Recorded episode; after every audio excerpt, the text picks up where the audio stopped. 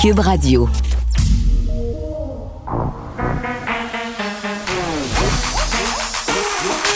Elle a une opinion sur tous les sujets. Pour elle, toutes les questions peuvent être posées. Geneviève Peterson. Cube, Radio.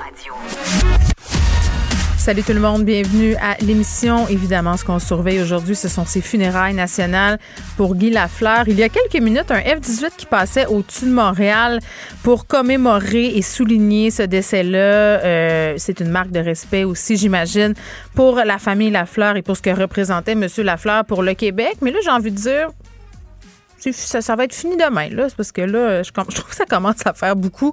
On peut pas enlever, évidemment, l'importance que cet homme-là a eu pour le Québec, mais ça me faisait tout de même euh, me poser des questions, notamment sur la symbolique de tout ça. Puis j'en glissais un mot tantôt à Benoît euh, de ma formation en sciences des religions, notamment euh, les théories de déplacement du sacré. Là, je vous explique un peu c'est quoi brièvement.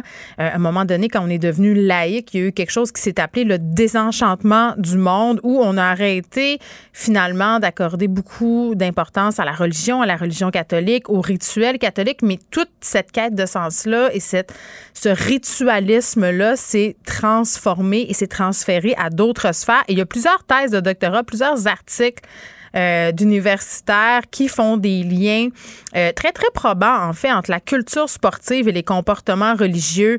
Par exemple, euh, la partie de la Coupe Stanley comme étant le rituel ultime, ce que les joueurs de hockey représentent pour la population, de véritables saints. Bon, évidemment, je vous je vous grossis le trait un peu, là. Il y a plus de nuances que ça.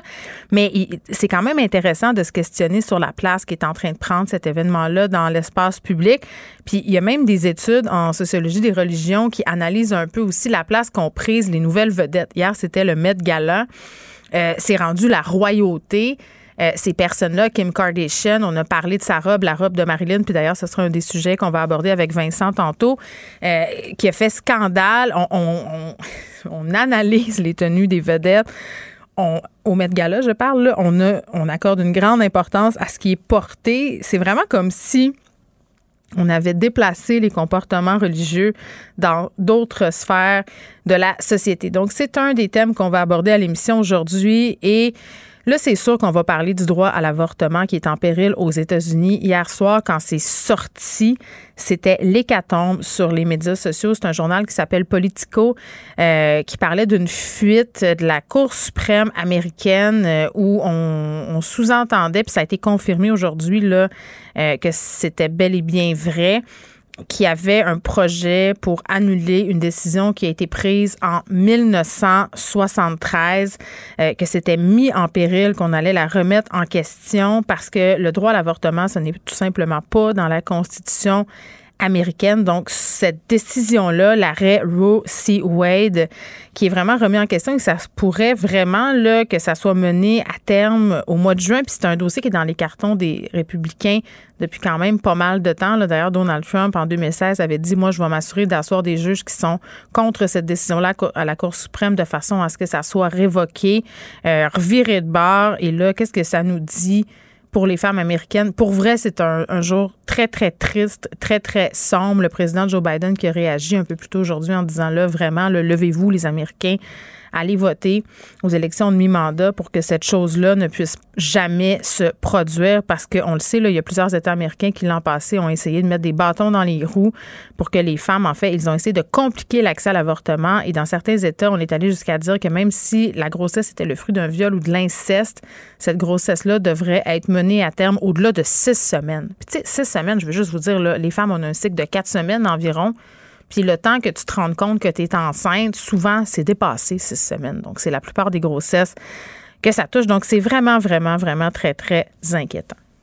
Je pense que c'est ce qui a fait sursauter le procureur de la Couronne. Nicole Gibault. J'en ai un ras-le-bol de ces gens-là. À mon sens, c'est de l'intimidation. Geneviève Peterson. C'est ça. Puis sauve en marchette, on aura le temps de le rattraper. La rencontre. mais toi, comme juge, est-ce que c'est le juge qui décide ça? Comment ça marche? Oui, oui, oui, oui, oui, oui, oui. C'est le juge. La rencontre Gibault-Peterson. Salut, Nicole. Bonjour Geneviève. On revient sur le dossier de Fresh Age Mesaoud. Si ça ne vous dit rien, sachez que cet homme qui a essayé d'immoler son ex-conjointe, ça se passait à Québec, dans le quartier Saint-Sauveur, en pleine rue d'ailleurs. Hein, C'était en août 2019. La, euh, bon, la, la, couronne qui demandait la prison à vie pour cet homme-là, il a été condamné à 20 ans de pénitencier et c'est pour tentative de meurtre, justement, sur son ex-conjoint. Oui, une sentence importante Oui. euh, et avec un message. Parce que, évidemment, il a plaidé coupable, on en convient, là, c'est toujours un peu euh, atténue peut-être la situation parce qu'on n'a pas passé à travers, puis ça doit être extrêmement difficile pour une victime de revivre et de, de témoigner, on en convient. Euh, mais euh, évidemment, la défense demandait, euh, bon, 7 à 15 ans, la, la couronne à vie. Euh, donc, euh, le juge a tranché, mais avec des propos euh, assez durs et avec raison, avec énormément raison. Parce qu'il n'y a pas juste la souffrance. Évidemment, tu l'as dit d'entrée de jeu, il y avait sa mère, si je ne me souviens, me souviens bien, et son enfant était présent Oui. Lorsqu'elle était finalement une torche humaine. On, on Mhm. s'entend que c'était épouvantable.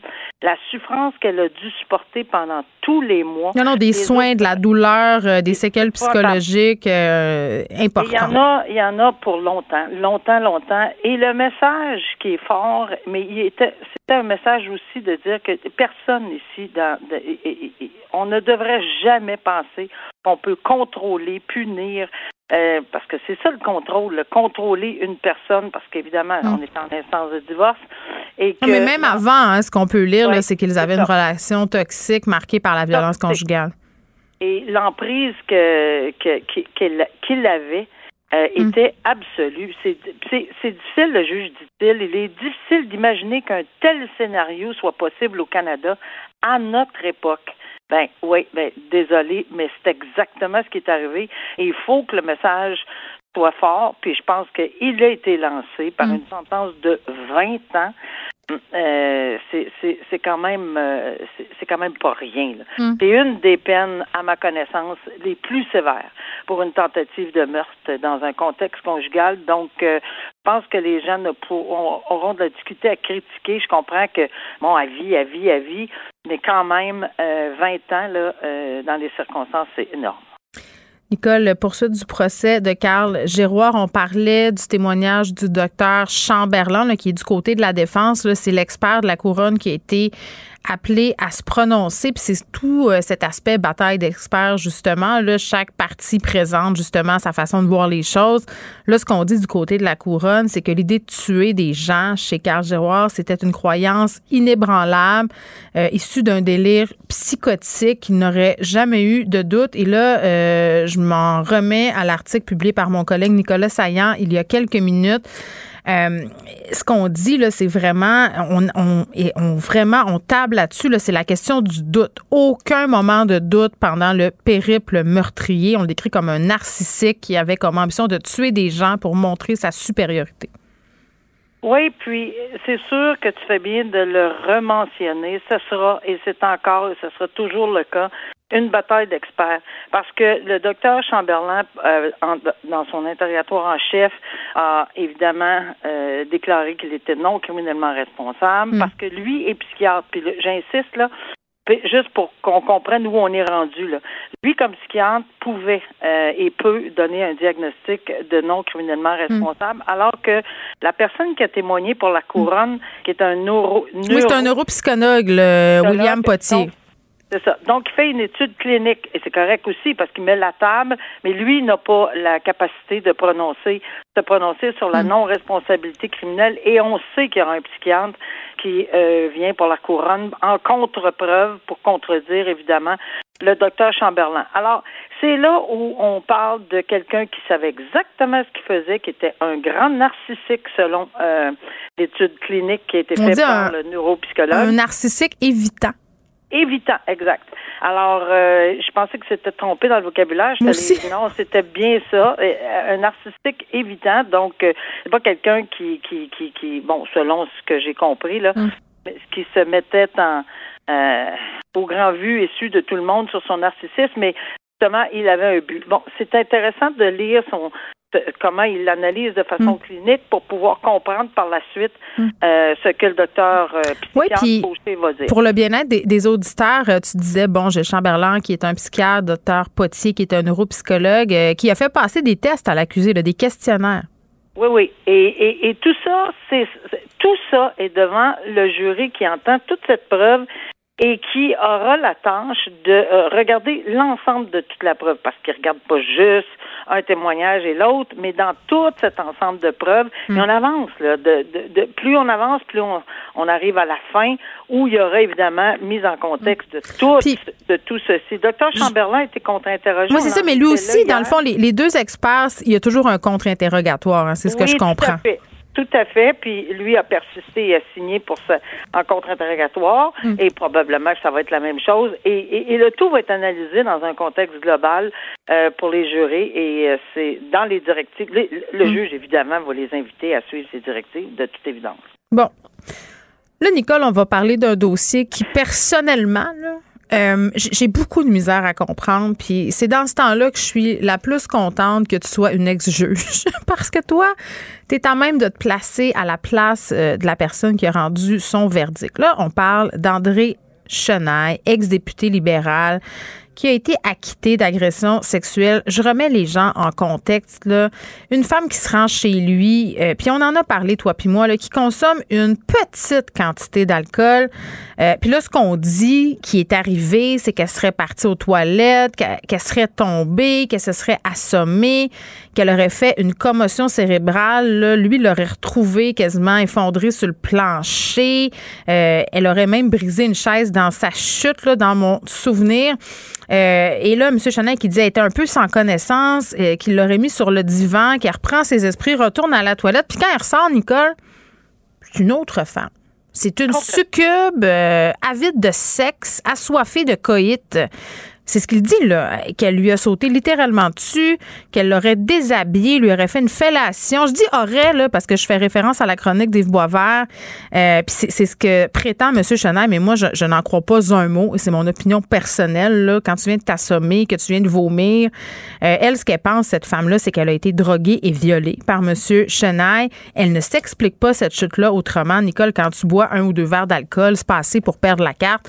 On s'entend. Donc, on ne sait pas ce qui s'est vraiment passé. Et il a été acquitté, acquitté M. Chenaille, parce qu'il avait une croyance sincère en ce consentement.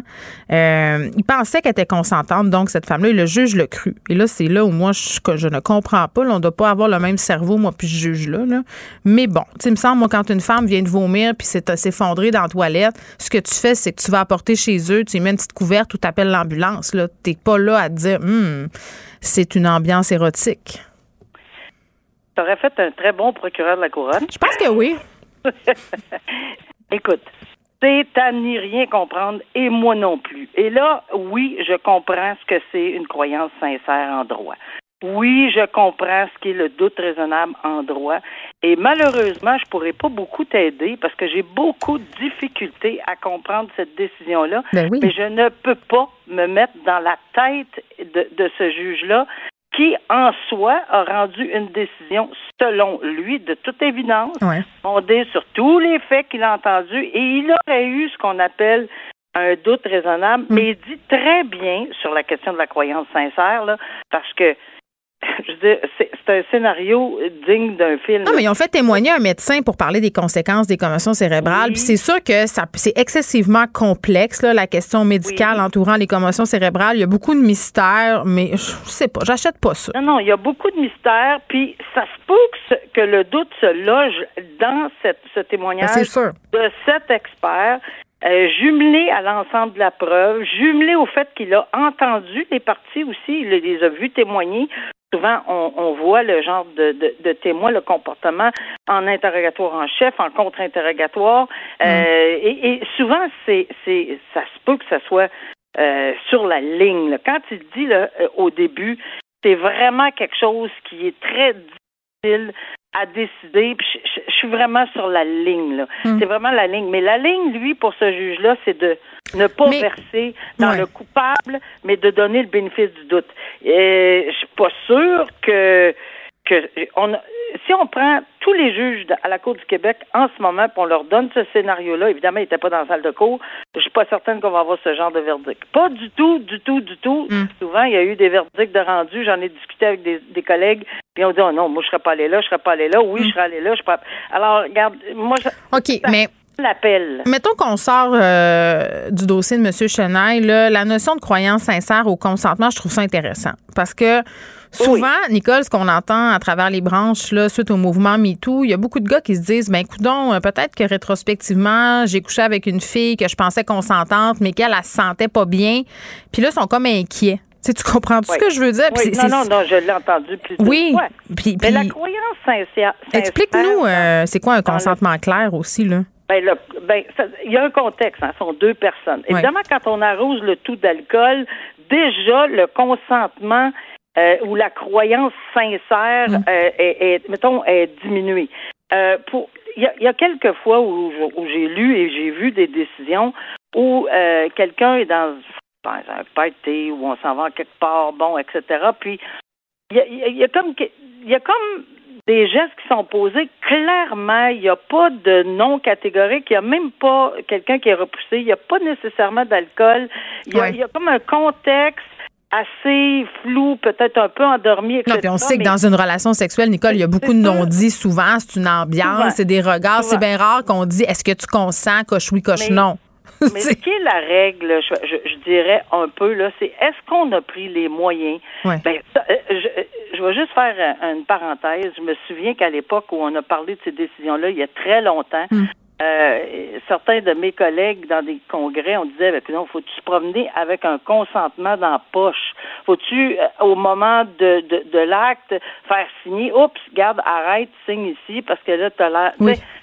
Faut pas. Je comprends que c'est imagé, mais à un moment donné, il y a du non-verbal. Ouais, puis aussi le choses- consentement qui peut être retiré à tout moment, Nicole. À hein? tout moment, par exemple. Ça, ça, ça, c'est Ouais. c'est c'est quelque chose qu'il faut bien comprendre. Oui, la croyance sincère, elle existe.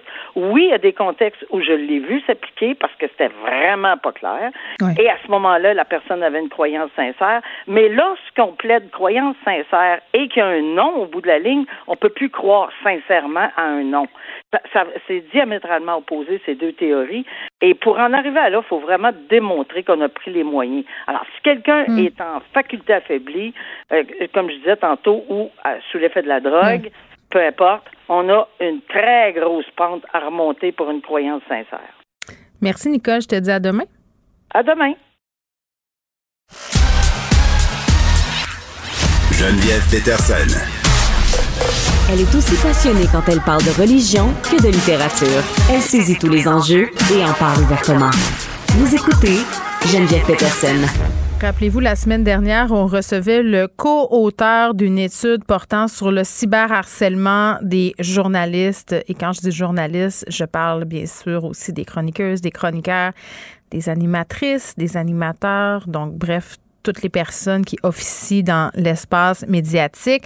Les chiffres, quand même, étaient assez hallucinants. Cette étude-là, qui, je le rappelle, été menée auprès de 264 journalistes. La moitié d'entre eux qui disaient avoir été victimes de cyber-intimidation. Quasiment 20 euh, qui affirmaient avoir eu des menaces à leur intégrité physique, des menaces de mort, 7,2 euh, Donc, vraiment des chiffres qui, bon, étaient très, très interpellants. Et aujourd'hui, c'est la journée mondiale de la liberté de presse. Euh, Puis quand on parle de la liberté de presse, c'est sûr qu'à première vue, ce qui nous vient en tête, c'est des pays autocratiques, des dictatures où on tue des journalistes. Euh, par exemple, à Hong Kong, il reste presque plus de médias indépendants. On sait ce que fait Vladimir Poutine aussi avec les médias. On peut penser à l'Arabie saoudite, euh, à Rafil Badawi et, et- et tout ce monde-là, mais mais il se passe aussi une certaine forme de censure chez nous quand des journalistes sont rendus à avoir peur d'écrire par peur d'en d'en subir les représailles. Et je trouvais fort intéressant un texte publié dans la tribune par le journaliste euh, Michael Bergeron qui expliquait justement à quel point le cyberharcèlement faisait partie de son quotidien. Il nous expliquait surtout pourquoi c'était pas OK, toutes les répercussions. Il est là, Michael, salut. Bonjour Geneviève. J'ai été vraiment, bon, évidemment, très interpellée par ton texte parce que tout le monde le sait, là, quand on officie dans les médias, ça vient avec tout ça. Mais pour donner l'idée euh, un peu à nos auditeurs de l'ampleur du problème euh, du cyberharcèlement, peux-tu nous dire quel genre de commentaires et critiques toi tu reçois personnellement, là, puis est-ce que c'est souvent? est-ce que c'est souvent, je dirais, parce que c'est régulier. Euh, je reçois aussi des, des, commentaires qui sont positifs ou des, des, mm. des fois des gens qui, qui viennent discuter, qui veulent discuter, puis ils le font avec, avec politesse, ils le font pas en dénigrant, ils le font pas en remettant en question des capacités intellectuelles ou euh, de jugement. Mm. Euh, donc, ils font vraiment une discussion, puis ça c'est intéressant, même s'ils ne sont pas d'accord mais je dirais euh, peut-être quand même le tiers, peut-être des commentaires que je reçois, euh, ben justement, soit sont dénigrants, sont directement insultants, ou euh, sont passifs-agressifs, ou mm. ben voilà, ils disent en gros que c'est impossible que je puisse comprendre, ou ils veulent m'expliquer la vie. Tu sais, il y a quelqu'un, il y a un ton condescendant parfois derrière, mm. et, donc ça, je dirais, c'est quand même à peu près le, tiers, mm. peut-être des commentaires, que ce soit courriel ou bon, moi là je parle plus courriel parce que les commentaires en ligne, des fois, ça, ça peut déraper là, sur certains sujets. Tu parles des euh, commentaires qui arrivent jusqu'à jusqu'à toi. Puis tu sais, ce qui est particulier, euh, Michael, tu es une personne grosse. Tu as écrit sur cette réalité-là, euh, sur, sur bon le fait d'être une personne grosse dans la vie, dans l'espace public, dans la cour d'école. Et ce que tu nous expliques dans ta chronique, dans la tribune, c'est qu'on vit souvent ce trait physique-là chez toi quand on veut t'insulter. Euh, je sais pas souvent, mais ça arrive. Ça arrive, oui. Euh, si ça arrive euh, comme par hasard, hein, mm. lorsque les gens souvent ont, absolument aucun argument, souvent lorsque les gens euh, commentent mon corps, en fait, ils ne font que ça. Des fois, je ne sais même pas, puis c'est ça l'exemple que j'ai donné dans ma chronique, c'est je ne savais même pas qu'est-ce qui avait provoqué la personne, sur quoi elle n'était pas contente, pourquoi pourquoi elle cherchait à m'insulter. Euh, euh je ne sais même pas c'était à propos de quel sujet. Elle m'a juste mm. traité de, de, voilà de, gros cas. Ben oui, puis puis tu sais en lisant ton texte, oui sur le cyberharcèlement, j'avais la réflexion suivante sur les insultes qu'on se lance. Euh, puis je sais pas si tu as déjà réfléchi là-dessus, mais qu'on soit une personne grosse ou pas, notre tendance à accoler l'épithète gros ou grosse avant l'insulte comme pour la rendre pire. Mm. le gros cave, la grosse conne. Euh, il y a quelque chose de, de connoté négatif dans ce mot-là, grosse ou gros. Oui, ça vient ajouter un peu comme quand on ajoute un sacre, ça vient comme aggraver. Oui, mais c'est fou pareil. oui, oui, oui. Ben, ça démontre tout, ça démontre euh, où est la place dans l'image populaire des personnes grosses. Hein. C'est vrai. Euh, voilà, ça sent long. Tu sais, je disais tantôt, puis ça peut paraître un peu tiré par les cheveux pour certaines personnes parce qu'on s'entend qu'on est dans un pays quand même où on a une très grande liberté de presse. Là. Ça, on peut pas se le cacher. Mais, mais quand je parle de liberté de presse puis d'autocensure puis de dire qu'il y a des journalistes maintenant qui s'empêchent d'écrire certains jours sur certains sujets parce que ça leur tente pas. Tu sais, on a des journalistes aussi qui ont pris des pauses, Michael, euh, de commentaires pendant de longs mois. Euh, je pense entre autres, euh, Judith Lucie, à un moment donné, avait quitté sa chronique au journal Métro. Camille Lopez qui a décidé d'arrêter de couvrir le beat complotiste. Bon, elle a pas dit que c'était à cause de la haine. Moi, c'est ce que je comprends. Je suis peut-être dans l'erreur, tu me diras, là, mais ça serait pas la première. Toi, des fois, les commentaires euh, puis la haine sur les médias sociaux, est-ce que ça influence les sujets que tu vas aborder ou même ta façon d'écrire? Euh, les commentaires sur les réseaux sociaux, moins maintenant parce que j'ai moi-même pris un pas de recul. Mm. J'avoue, je passe beaucoup moins de temps euh, sur les réseaux sociaux. En fait, je m'en sers des fois pour aller prendre un peu le pouls. Ça ressemble à quoi un peu le, pouls de la population, si on veut. Mais euh, je porte plus beaucoup d'attention. Je publie mes, je partage mes, mes articles. Ça, ça, c'est pas mal ce que je fais. Là. Je, je passe plus beaucoup de temps. Euh, tu as compris que c'était pas un espace de débat très, très euh, fertile. Oui. À un moment donné, on comprend ça. Qu'est-ce que tu veux?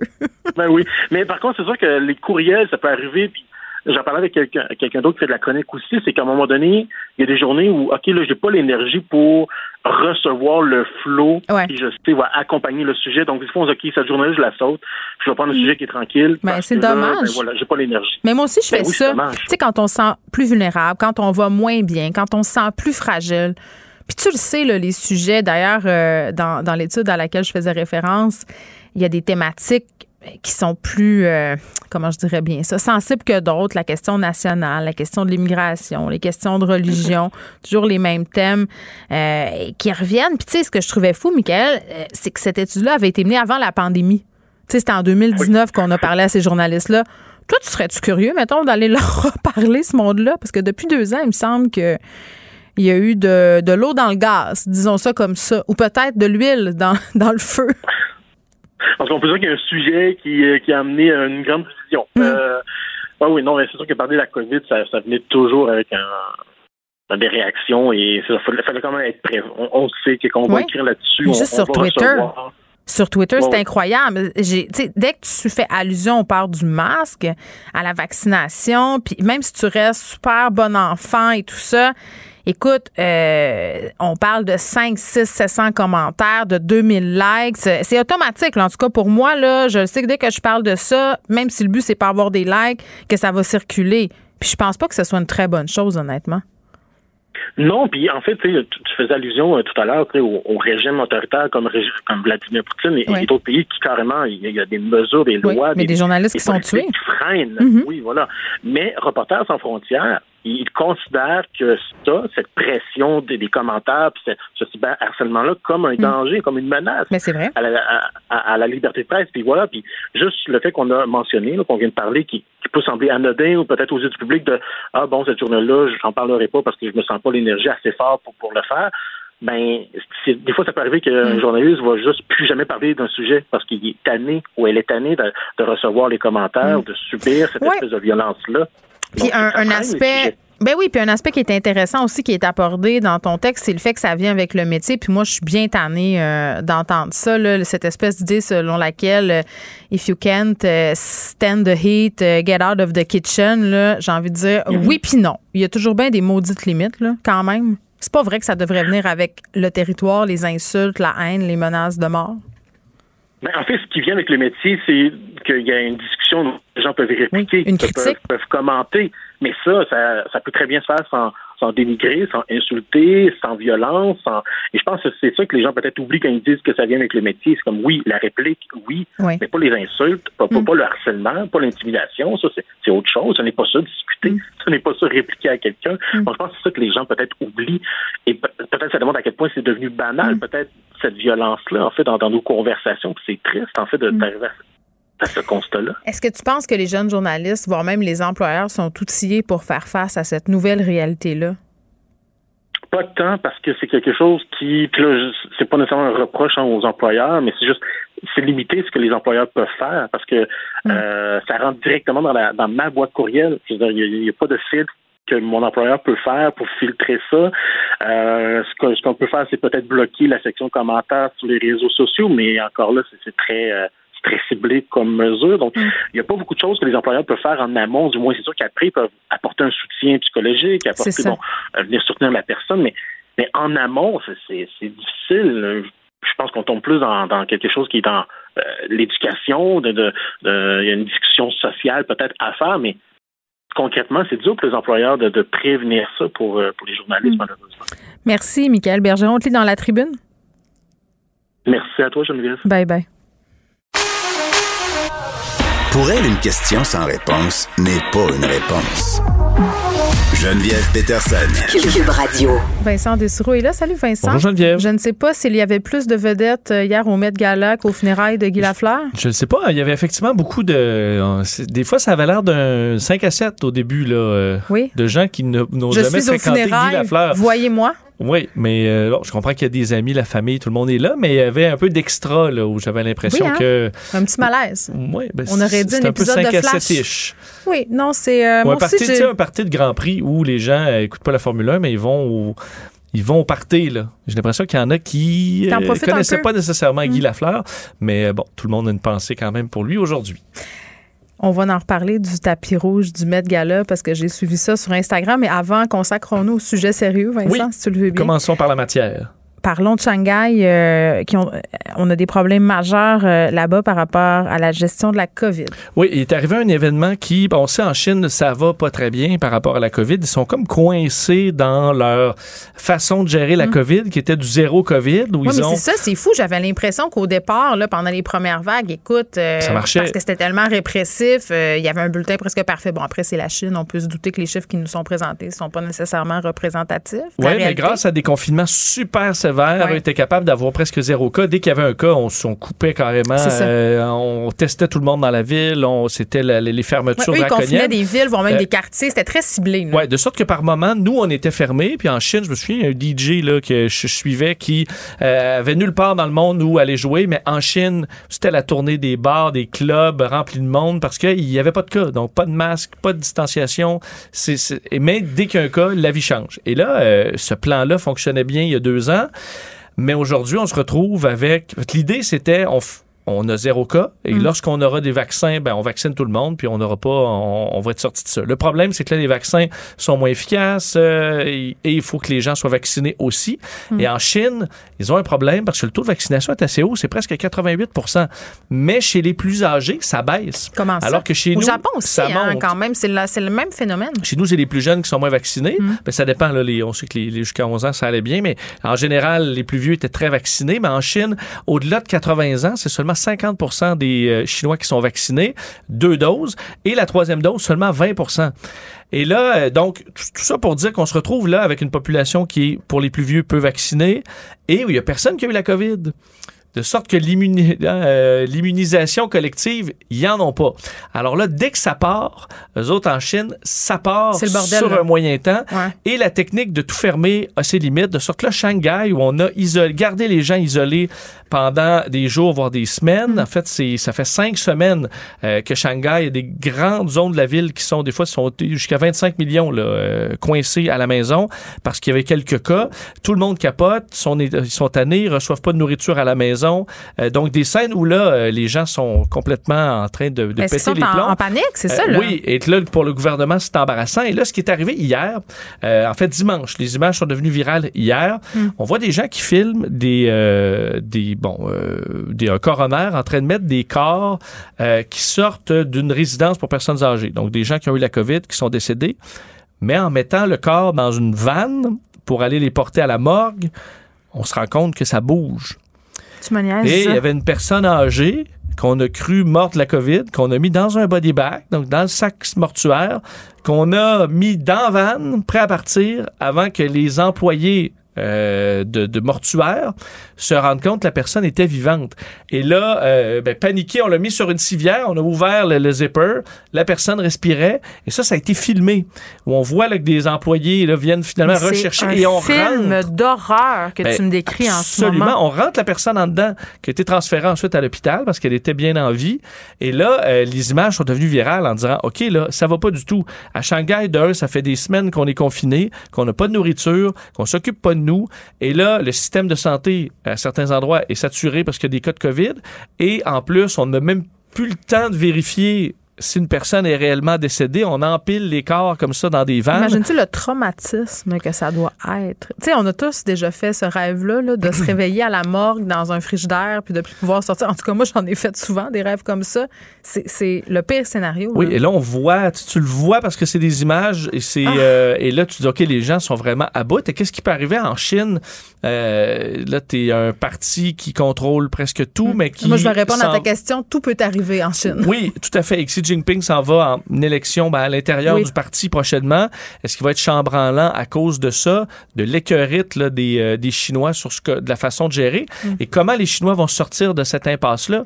Parce que là, euh, si, tu, si tu changes de stratégie, mais tu acceptes qu'il va y avoir des millions de cas d'un coup, puis que là, tu vas, écoute, le système de santé va être complètement surchargé. Puis je m'excuse, c'est peut-être une question niaiseuse, là, mais vacciner ces personnes-là âgées, pourquoi on a si peu de vaccination? Pourquoi on fait pas une opération vaccinale et on sait que même vacciné, il y a des gens qui tombent malades ben quand même avec le ben micron.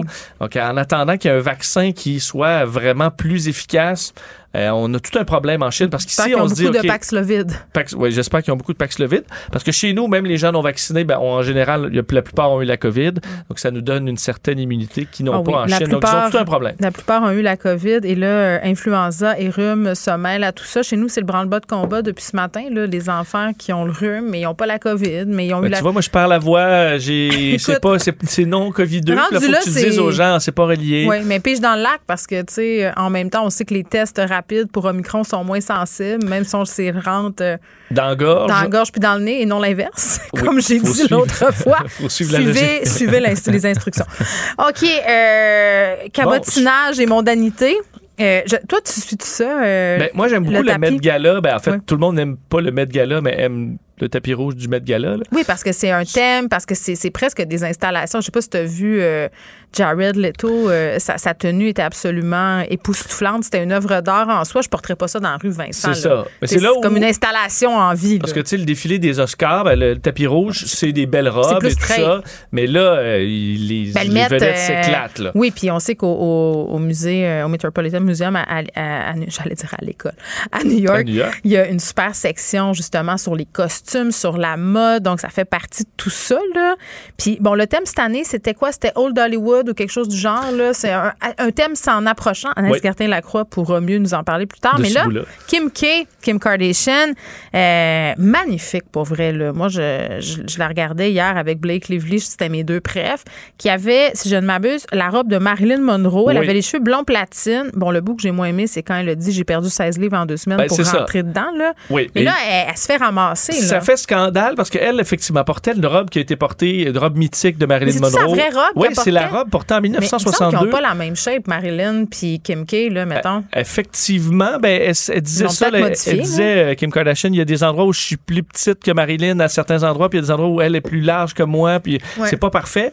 Euh, et c'est une robe qui vaut 5 millions de dollars. C'est la, robe qui a été portée par Marilyn Monroe quand elle a chanté le, oh, Happy, le Birthday, malaise. Happy Birthday, Mr. President, là, en 1962 au, au, président John F. Kennedy. puis ça, c'était, écoute, il s'était, en tout cas, moi, ce que je sais, puis dis-moi si c'est vrai, là, mais je vais écouter le documentaire de Netflix sur Marilyn, mais c'était pas après qu'il se soit laissé parce qu'il y avait une liaison avec le président, puis là, elle a comme chanté ça pour le baver puis mettre d'en face, puis tout le monde était bien outré, elle avait enlevé sa, sa petite patente en vison, là. Oui, semble ben, dans mon souvenir, je là. pas des détails. C'est parfum de scandale. Euh, John F. a fait quelques scandales. Euh, il y avait quelques incartades à, son actif? Absolument, absolument. Et là, donc, euh, Kim Kardashian raconte sur le tapis rouge aux journalistes qui sont là mm. un peu comment ça a fonctionné l'histoire de la robe. Parce qu'elle voulait porter cette robe-là?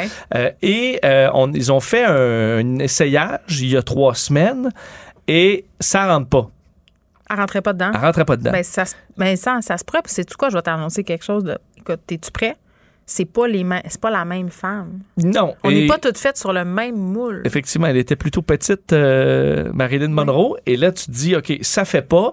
Et là, elle a dit, parce qu'elle dit, la robe vient avec des gardes armés et des gens avec des gants blancs, là, parce que tu sais, faut, tu te fais suivre comme quand tu portes des bijoux très chers. Oui, il faut pas, on s'entend qu'elle ait des fesses déchirées, la robe, là. C'est une ben robe euh, mythique. Alors là, elle a dit, donnez-moi trois semaines et je vais m'arranger pour rentrer dedans. Et là, elle est entrée dans une diète extrême pour pouvoir perdre 16 livres en trois semaines. Et là, elle dit, elle a coupé tout. Elle a porté, elle dit, un habit sauna, sauna suit je sais pas à quel point ça marche, mais. Mais à quel point tu veux rentrer dans la robe de Marilyn Monroe? Alors là, elle a porté sa soute sauna, euh, couru, on dit, constamment sur un tapis roulant, euh, aucun sucre, aucun carb. Elle a mangé juste des tomates à peu près, quelques légumes. Ça doit être vraiment le fun. Euh, elle, dit, elle dit, je me suis pas affamée, mais ça a été extrêmement strict.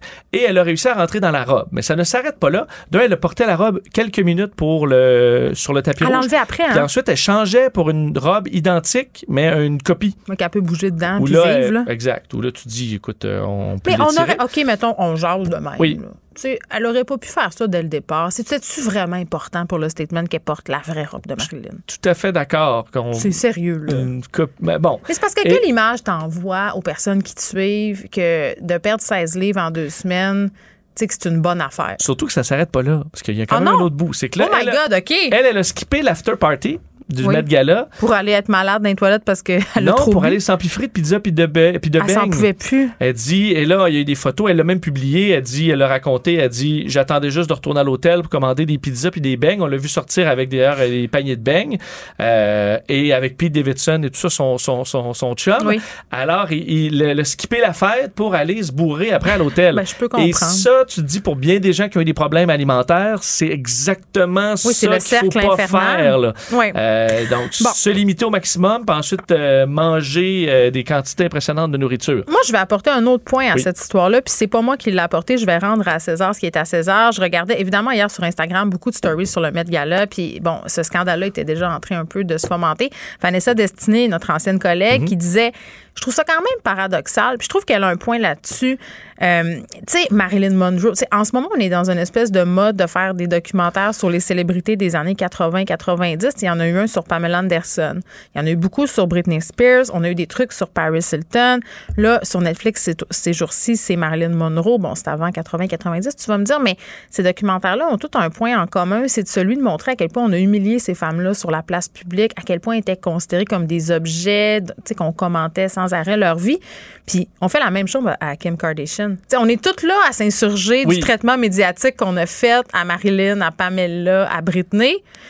Puis en même temps, regarde comment on traite cette fille-là. Oui, mais il y a quand même, parce que moi, sur le, est-ce que, est -ce que les, les, les, vedettes doivent avoir une responsabilité?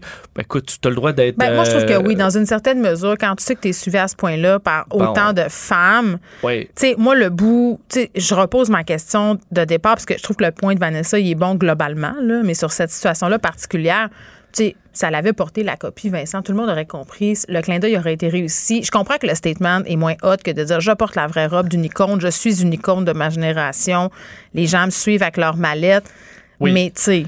Euh, sauf que c'est ça, c'est que là, moi je vous dis, elle peut bien porter la robe qu'elle veut, peut bien euh, faire le régime qu'elle veut, mais c'est quand même le rôle ensuite de dire que hmm. c'est c'est malsain de le ben, faire. Est-ce qu'elle s'est prononcée Est-ce qu'elle a dit faites pas ça à la maison quelque non, chose de genre? je pense pas. Ce qu'elle a dit par contre, c'est comme un, un acteur d'un film qui va. Euh, c'est une performance avec son corps. Exact. Puis, tu sais, elle avait porté un corset, hein. T'en rappelles-tu? Là, deux ans, là, c'était épouvantable. c'était super mince. C'était super petit, puis elle avait été aussi critiquée à Sauf que là-dessus, pour un film, je comprends ils ont à passer à travers ça, mais c'est quand même sur une plus longue période, suivi par un paquet de nutritionnistes mm. et tout ça, qui s'assurent que ben, ça se fasse. Christian Bell, c'est pas toujours, hein, c'est pas toujours très simple. Non, je dis pas que c'est très simple, mais c'est quand même pour une.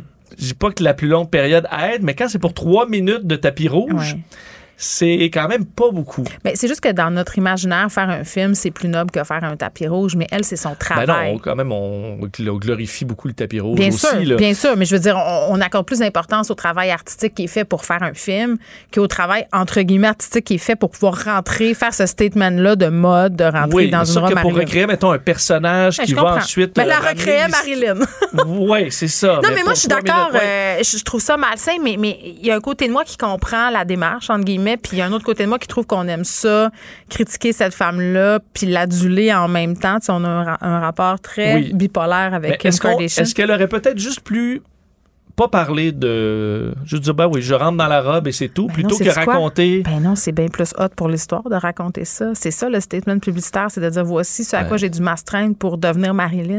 Donc là elle, est morte aussi Marilyn en passant à 36 ans. oui elle s'expose un peu là rendu là. Alors si tu nous racontes ta diète qu'il n'y a pas de de bon sens, ben tu dois faire face à J'aime ça, t'es un, bon petit gars, t'as pas dit Chris. je l'ai pas dit. Mais c'est vraiment, on s'entend dans toute la, prise de conscience qu'on a sur les troubles alimentaires qui sont tellement nombreux ben chez les jeunes. Ben tu, dis là, peux pas ne pas être au courant quand tu es une icône comme ça. ça. Euh, Kylie Jenner aussi, hein, elle a dit ah mais moi je suis pas responsable euh, de l'image que je projette pour les jeunes filles. Moi je fais ce qui me plaît puis après ça, écoutez à un moment donné. C'est à nous à dire que ça n'a pas de bon, ça pas de bon sens. Parce que oui puis non. Parce que tu sais dans des mariages là, il y en a-tu quand même beaucoup des jeunes mariés, hommes et femmes qui, font qui vont faire juste pour avoir la photo de mariage puis après ça ils vont se lâcher lousse. Euh, le yo-yo c'est pas nécessairement mm. ce qui est très bon, ben surtout quand c'est un yo-yo où tu veux rester en bas trois minutes. Puis après ça, aller t'empiffrer dans les beignes. Ce qui n'est pas mieux non plus. Là. Mais c'est une discussion intéressante. Merci, Vincent. Merci. Ne vous laissez pas berner par ces prises de position saisissantes. Geneviève Peterson est aussi une grande sensible. Vous écoutez Geneviève Peterson connaissez mon amour de la littérature, euh, de la littérature québécoise en particulier. Et pour un auteur, euh, la publication d'un premier livre, c'est toujours quelque chose de vraiment très, très spécial. Il y a le fait qu'on a gardé ce livre-là en nous euh, souvent très, très longtemps.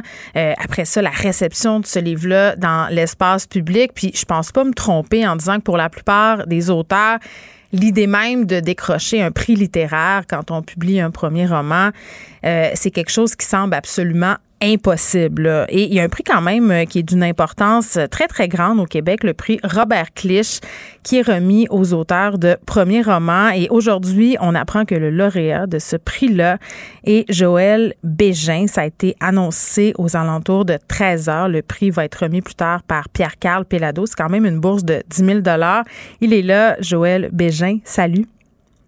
Salut. Tu dois tellement être énervé, là. Ben, je l'entends dans ta voix. Tu es excité. oui, oui, un peu de nervosité, mais, très excité, oui. Mais je, te comprends tellement. Ton livre s'appelle Plessis. Euh, il va être disponible en librairie demain. C'est publié chez VLB Éditeur. Puis là, euh, on va se parler un peu de Poutine, Joël, si tu le veux bien, là, parce que, tu sais, j'ai dit au début, tu sais, quand tu écris un premier livre, toi, dans ta tête, t'écris ça, t'es chez vous. Tu te dis-tu, je vais gagner un prix, puis un prix important comme le prix Robert Clich? Absolument pas. pas du tout. Écoute, euh, c'était même pas dans mes rêves les plus fous euh, à la base. Au début, je pensais même pas écrire un roman. Puis, puis avec les années, là, c'était un projet qui, qui s'est échelonné sur plusieurs années. Ben, au final, je pensais avoir un, un contenu, un produit qui se tenait, mais de là à à penser gagner un prix. Puis, puis le Robert Clich, ben, ben non, c'est clairement au-delà de mes espérances. Puis j'explique un peu aux gens comment ça fonctionne. Là, euh, puis la plupart des prix littéraires, c'est comme ça. les manuscrits qui sont remis au jury de façon anonyme, là, ça veut dire qu'on ne sait pas qui a écrit. On remet seulement le texte. Cette année, le jury qui était composé quand même de Monique Prou, Samuel Archibald, bon, que je connais un petit peu, euh, Camille euh, Toffoli. Et là, bon, euh, toi, tu as été mis dans le secret des deux, j'imagine, euh, il y a quelques jours. Là, ça fait combien de temps que tu gardes ce secret-là au fond de toi? Mais tu, dis quelques jours, mais c'est plutôt quelques mois. Ah, pour vrai? À ce point-là, mon Dieu, mais tu n'avais plus de pouvoir.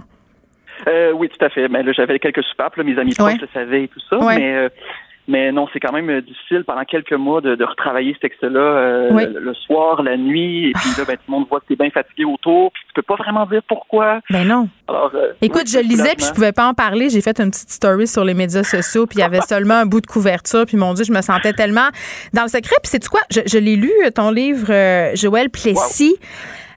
oui. Puis tu sais, c'est quoi? Je me, puis je vais être super honnête avec toi, je me disais, Colin, c'est tellement ambitieux comme premier roman. Puis j'admire ça, là. Vraiment, j'admire ça parce que la tentation d'écrire sur soi quand, quand c'est un premier roman, euh, c'est quand même quelque chose. Là, ça raconte euh, une période de notre histoire, euh, bon, suite à la mort de Maurice Duplessis.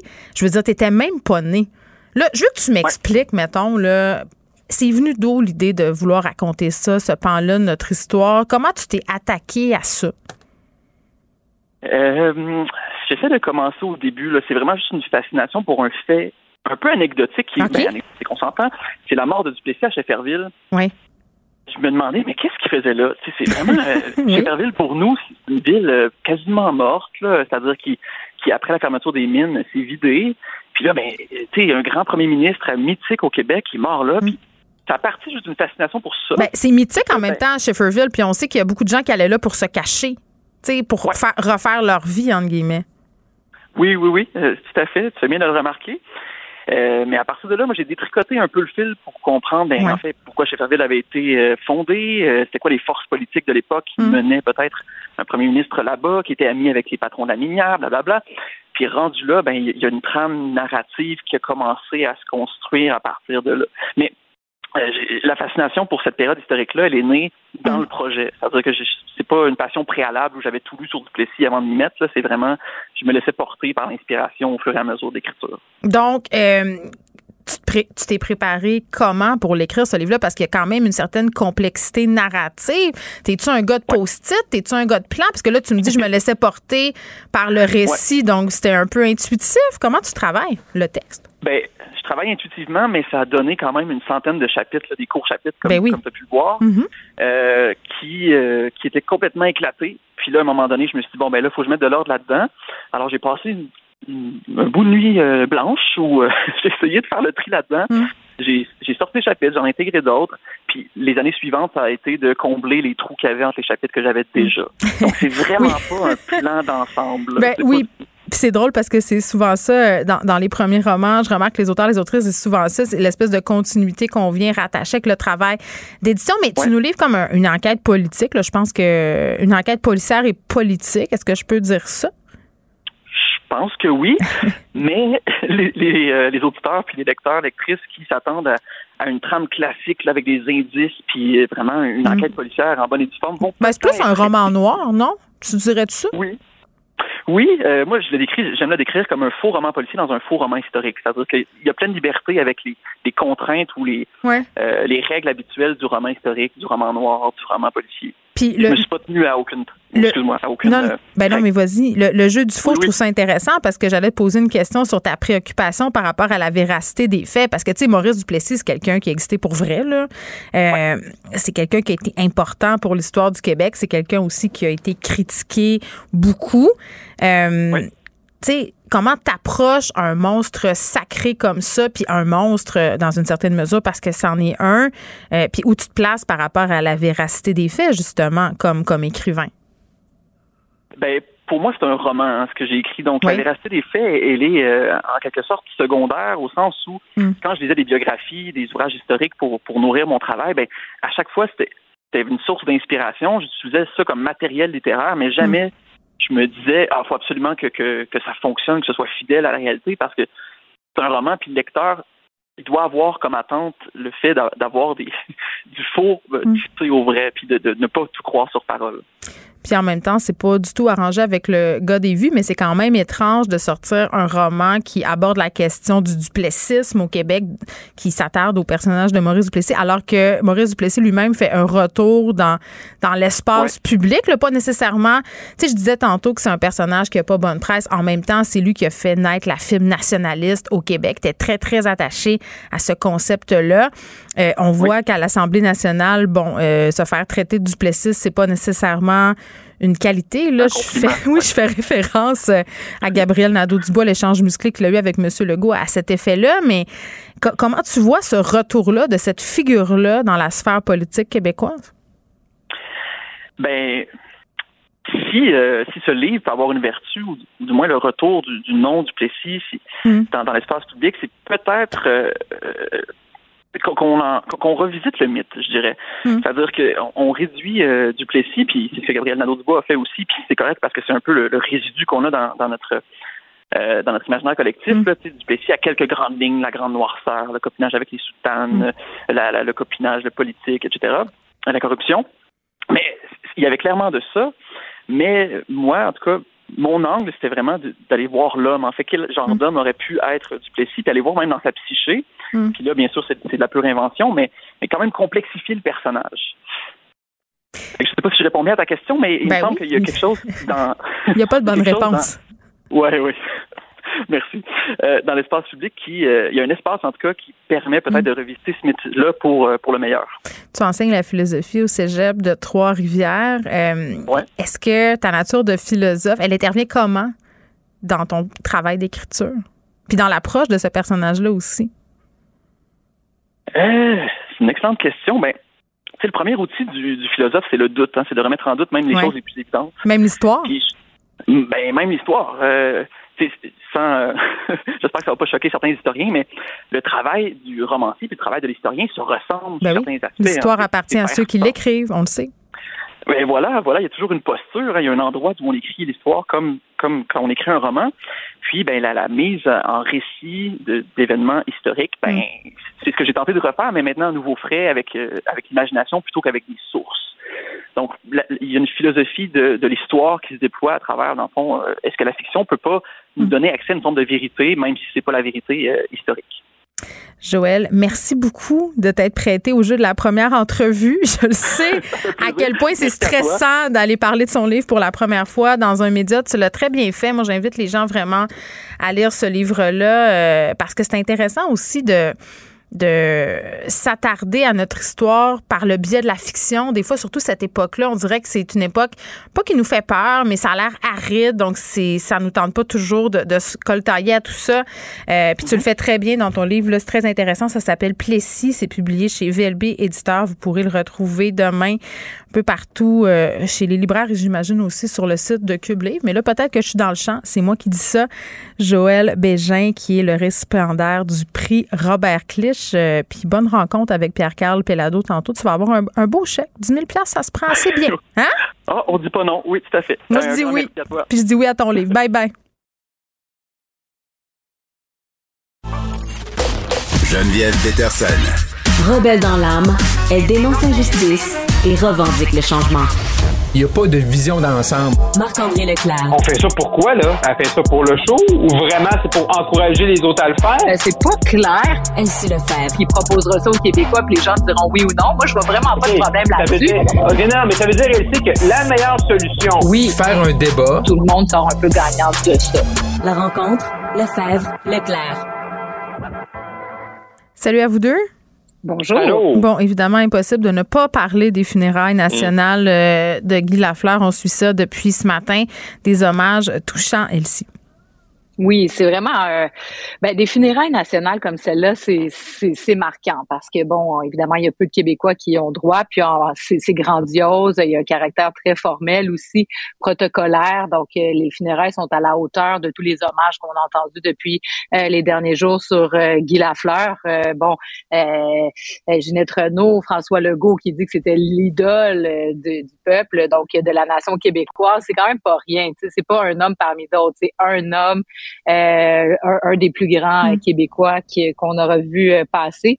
Et donc, euh, vraiment, c'est touchant de voir le tout. les CF-18 qui ont, qui ont traversé la ville, les bref, les, partisans qui étaient présents, je pense que on peut juste My Way à la fin. Bref, c'est Ginette Renault qui a chanté la chanson préférée de Guy mm. Lafleur. Donc, c'est un héros qui nous quitte et qui nous quitte trop tôt. D'ailleurs, euh, le, tabagisme, on n'en a pas beaucoup parlé, mais euh, j'espère, je pense que j'ai entendu des témoignages de gens que ça a fait réfléchir aussi. Donc, parce qu'il est mort du cancer du poumon, c'est ce que tu veux dire? Oui, exact. C'est, je je veux pas euh, m'attarder trop sur ça, mais quand même. Et donc, euh, un, grand Québécois qui est parti effectivement trop tôt, mais qui nous aura fait rêver, qui nous aura fait gagner mm. vraiment euh, à sa famille. Sa mère aussi qui était présente, c'est très touchant aussi de voir son mm. fils quitter avant elle. Bref, c'est des, des, des, funérailles excessivement bien réussis. Moi, Marc-André, je me faisais la, la réflexion suivante. Et si tu parlais de sa mère, tu sais, ça avait été un peu le cas aussi lors des funérailles de René Angelil, les funérailles nationales tu vois, ces personnes-là qui non seulement étaient présentes à la chapelle ardente, mais aussi au funérailles, faire son deuil en public comme ça, ça doit être une chose mm. vraiment très, très difficile.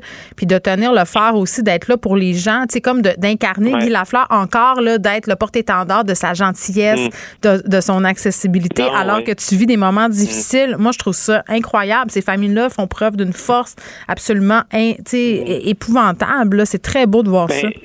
Oui, effectivement. Puis c'est drôle que tu parles de ça, Geneviève, parce que je me faisais la même, la même réflexion quand j'ai vu la famille là, euh, mhm. entrer dans l'église. Eh là, Et là, un membre de la famille de Guy Lafleur, puis là, tu commences, tu t'avances, t'avances, puis là, tu arrives à la fin, fait que t'as pas vu tout le monde, là, tu sais, toute la préparation arrivée, mais là, OK, là, tu sais, Mario Tremblay, là. Après ça, là, t'as as Patrick Roy. Mm. Après ça, t'as Yvan Cournoyer. Après ça, t'as as tous les politiciens mm. qui étaient là, M. Trudeau, M. Legault.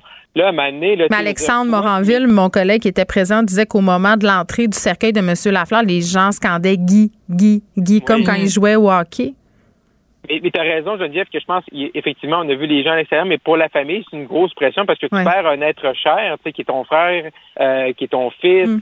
Euh, qui est ton conjoint. Mais là, en plus de ça, ben, faut que tu supportes tout ça. Le faut que tu sois dans une sorte de performance publique, c'est ça. Oui, dans un moment de deuil. Oui. Donc, euh, on les salue vraiment. Puis, euh, bon, on ne saura que leur offrir nos plus sincères condoléances encore. Mm-hmm. Sélection dans les opérations de cancer c'est quand même, euh, je veux qu'on prenne le temps de décortiquer tout ça, bien qu'on va avoir quand même la directrice exécutive de la coalition Priorité Cancer un peu plus tard, parce que ce matin, je lisais dans la presse puis dans plein de médias, là, ça frappe l'imaginaire de se dire, bon, ce qui a été annoncé par Québec, là, que le délai unique de 28 jours pour l'accès à une intervention en oncologie quand on a un diagnostic, c'était comme un droit que les patients avaient. Là, on dit, ben, on, va changer ça. Ceux qui ont un cancer moins grave, ben, on pourra peut-être aller au-delà de ce délai de 28 jours. Puis moi, ça me fait me poser toutes sortes de questions, Marc-André. Oui, effectivement. Puis tu as raison, Geneviève, que quand tu lis ça ce matin, les titres, là, tu sais. Euh, ça a l'air dramatique un peu, là. Oui, ouais, puis là, tu dis pourquoi on arrive là? Ouais. Et euh, tu sais, hier, il y avait une réunion, là, la co une, une rencontre de, la coalition Priorité Cancer du côté de Montréal. Puis le docteur qui est responsable de la stratégie provinciale là, en termes de cancérologie, euh, docteur Latreille, mais tu sais, c'est sûr que quand, quand on voit la citation que c'est pas tous les cancers qui ont besoin d'être opérés en dedans de 28 jours, c'est sûr, comme, comme néophyte, là, je mm. pas étudier en médecine, loin de là, mais je me, je suis content de voir qu'il bon, ça va prendre des entrevues pour une explication. Ben, on l'aura tantôt euh, parce qu'elle voit pas ça d'un mauvais œil, euh, Madame euh, Villalba, c'est ce que je comprends. Tu sais, si on prend par exemple l'exemple du cancer de la prostate ou de la thyroïde, thyroïde, pardon, ça progresse lentement. Mais moi, je me dis, tu sais, il y a le point de vue médical. En médecine, il y a tout le temps deux points de vue. Hein, puis le point de vue qui prime souvent, c'est le point de vue médical. Mais tu sais, dans la tête du patient, là, as un cancer, c'est grave, même si le médecin dit oui, mais c'est pas un cancer qui ben évolue vite, fait que dans le fond, on va vous opérer un peu plus tard. Tu sais, qu'est-ce que tu vis, toi? à l'intérieur de toi. Mais la question à se poser, c'est de savoir est-ce que si on avait toutes les ressources nécessaires, si on était là dans la, la, je sais pas moi, la, la Mercedes du système de la santé. Là. Puis euh, bon, est-ce mm. que vraiment on ferait attendre les gens plus de 28 jours? Parce que c'est ça la question à se poser. Est-ce que on peut dire ouais, mais c'est pas si grave que ça s'ils font 28 jours plus tard parce que le cancer évolue lentement? Mm. OK, c'est une chose. Mais dans les circonstances optimales, est-ce qu'on attendrait? Ben, moi, je sais. Et si demain ben, matin, je me fais dire Geneviève, tu as un cancer, je veux dire, enlevez-moi-le maintenant. Là. Non, mais c'est Exactement. Ça. Exactement. Hey, Geneviève, tu as un cancer, mais tu sais, ça évolue tranquillement, fait qu'on va attendre. Euh, ta vie est tellement sur pause pendant ce temps-là, je m'excuse, là. Puis c'est la même chose quand. Il y a des gens dans notre entourage que c'est arrivé, tu sais, puis on se dit vraiment d'avoir cette nouvelle-là, puis on va attendre parce que c'est pas grave. Je suis pas sûr que ça va prendre l'éducation puis qu'il explique pourquoi on le fait. Hmm. Ben oui, puis dans quel contexte, puis une surveillance, puis le mot clé là-dedans, c'est transparence aussi, je pense. Puis puis, tu sais, ça amène les autres questions parce qu'on parle beaucoup avec la, la COVID puis la pandémie. Il y a beaucoup de, de, de, tests de dépistage qui ont été repoussés. Il y a hum. bien des gens qui sont ah, sur ben des listes d'attente. Puis là-dessus, tu sais, quand tu fais un test de dépistage, ensuite de ça, si tu trouves une petite masse, tu sais, tout dépendant de la grandeur, euh, bon, là, il y, a, il y, a, un niveau de priorité qui est donné en hum. termes de journée, un peu comme ça pour les opérations quand tu as vraiment le diagnostic du cancer. Mais est-ce que par en dessous, il y a d'autres petites décisions qui sont prises qui font en sorte que, ah, ben peut-être que pour tâche, on a changé les normes ou pas en ce moment, on est en train d'évaluer, puis sont en train eux-mêmes au ministère de se donner des nouveaux critères pour être certain de, hmm. traiter les gens à temps. Ben Mais moi, j'ai va falloir apporter une attention particulière s'il y a des choses qui changent. Hmm. Sur Mais pas juste à ce niveau-là. Là, on se parlait de la réforme en santé euh, tout récemment. Christian Dubé qui promet justement de grands changements.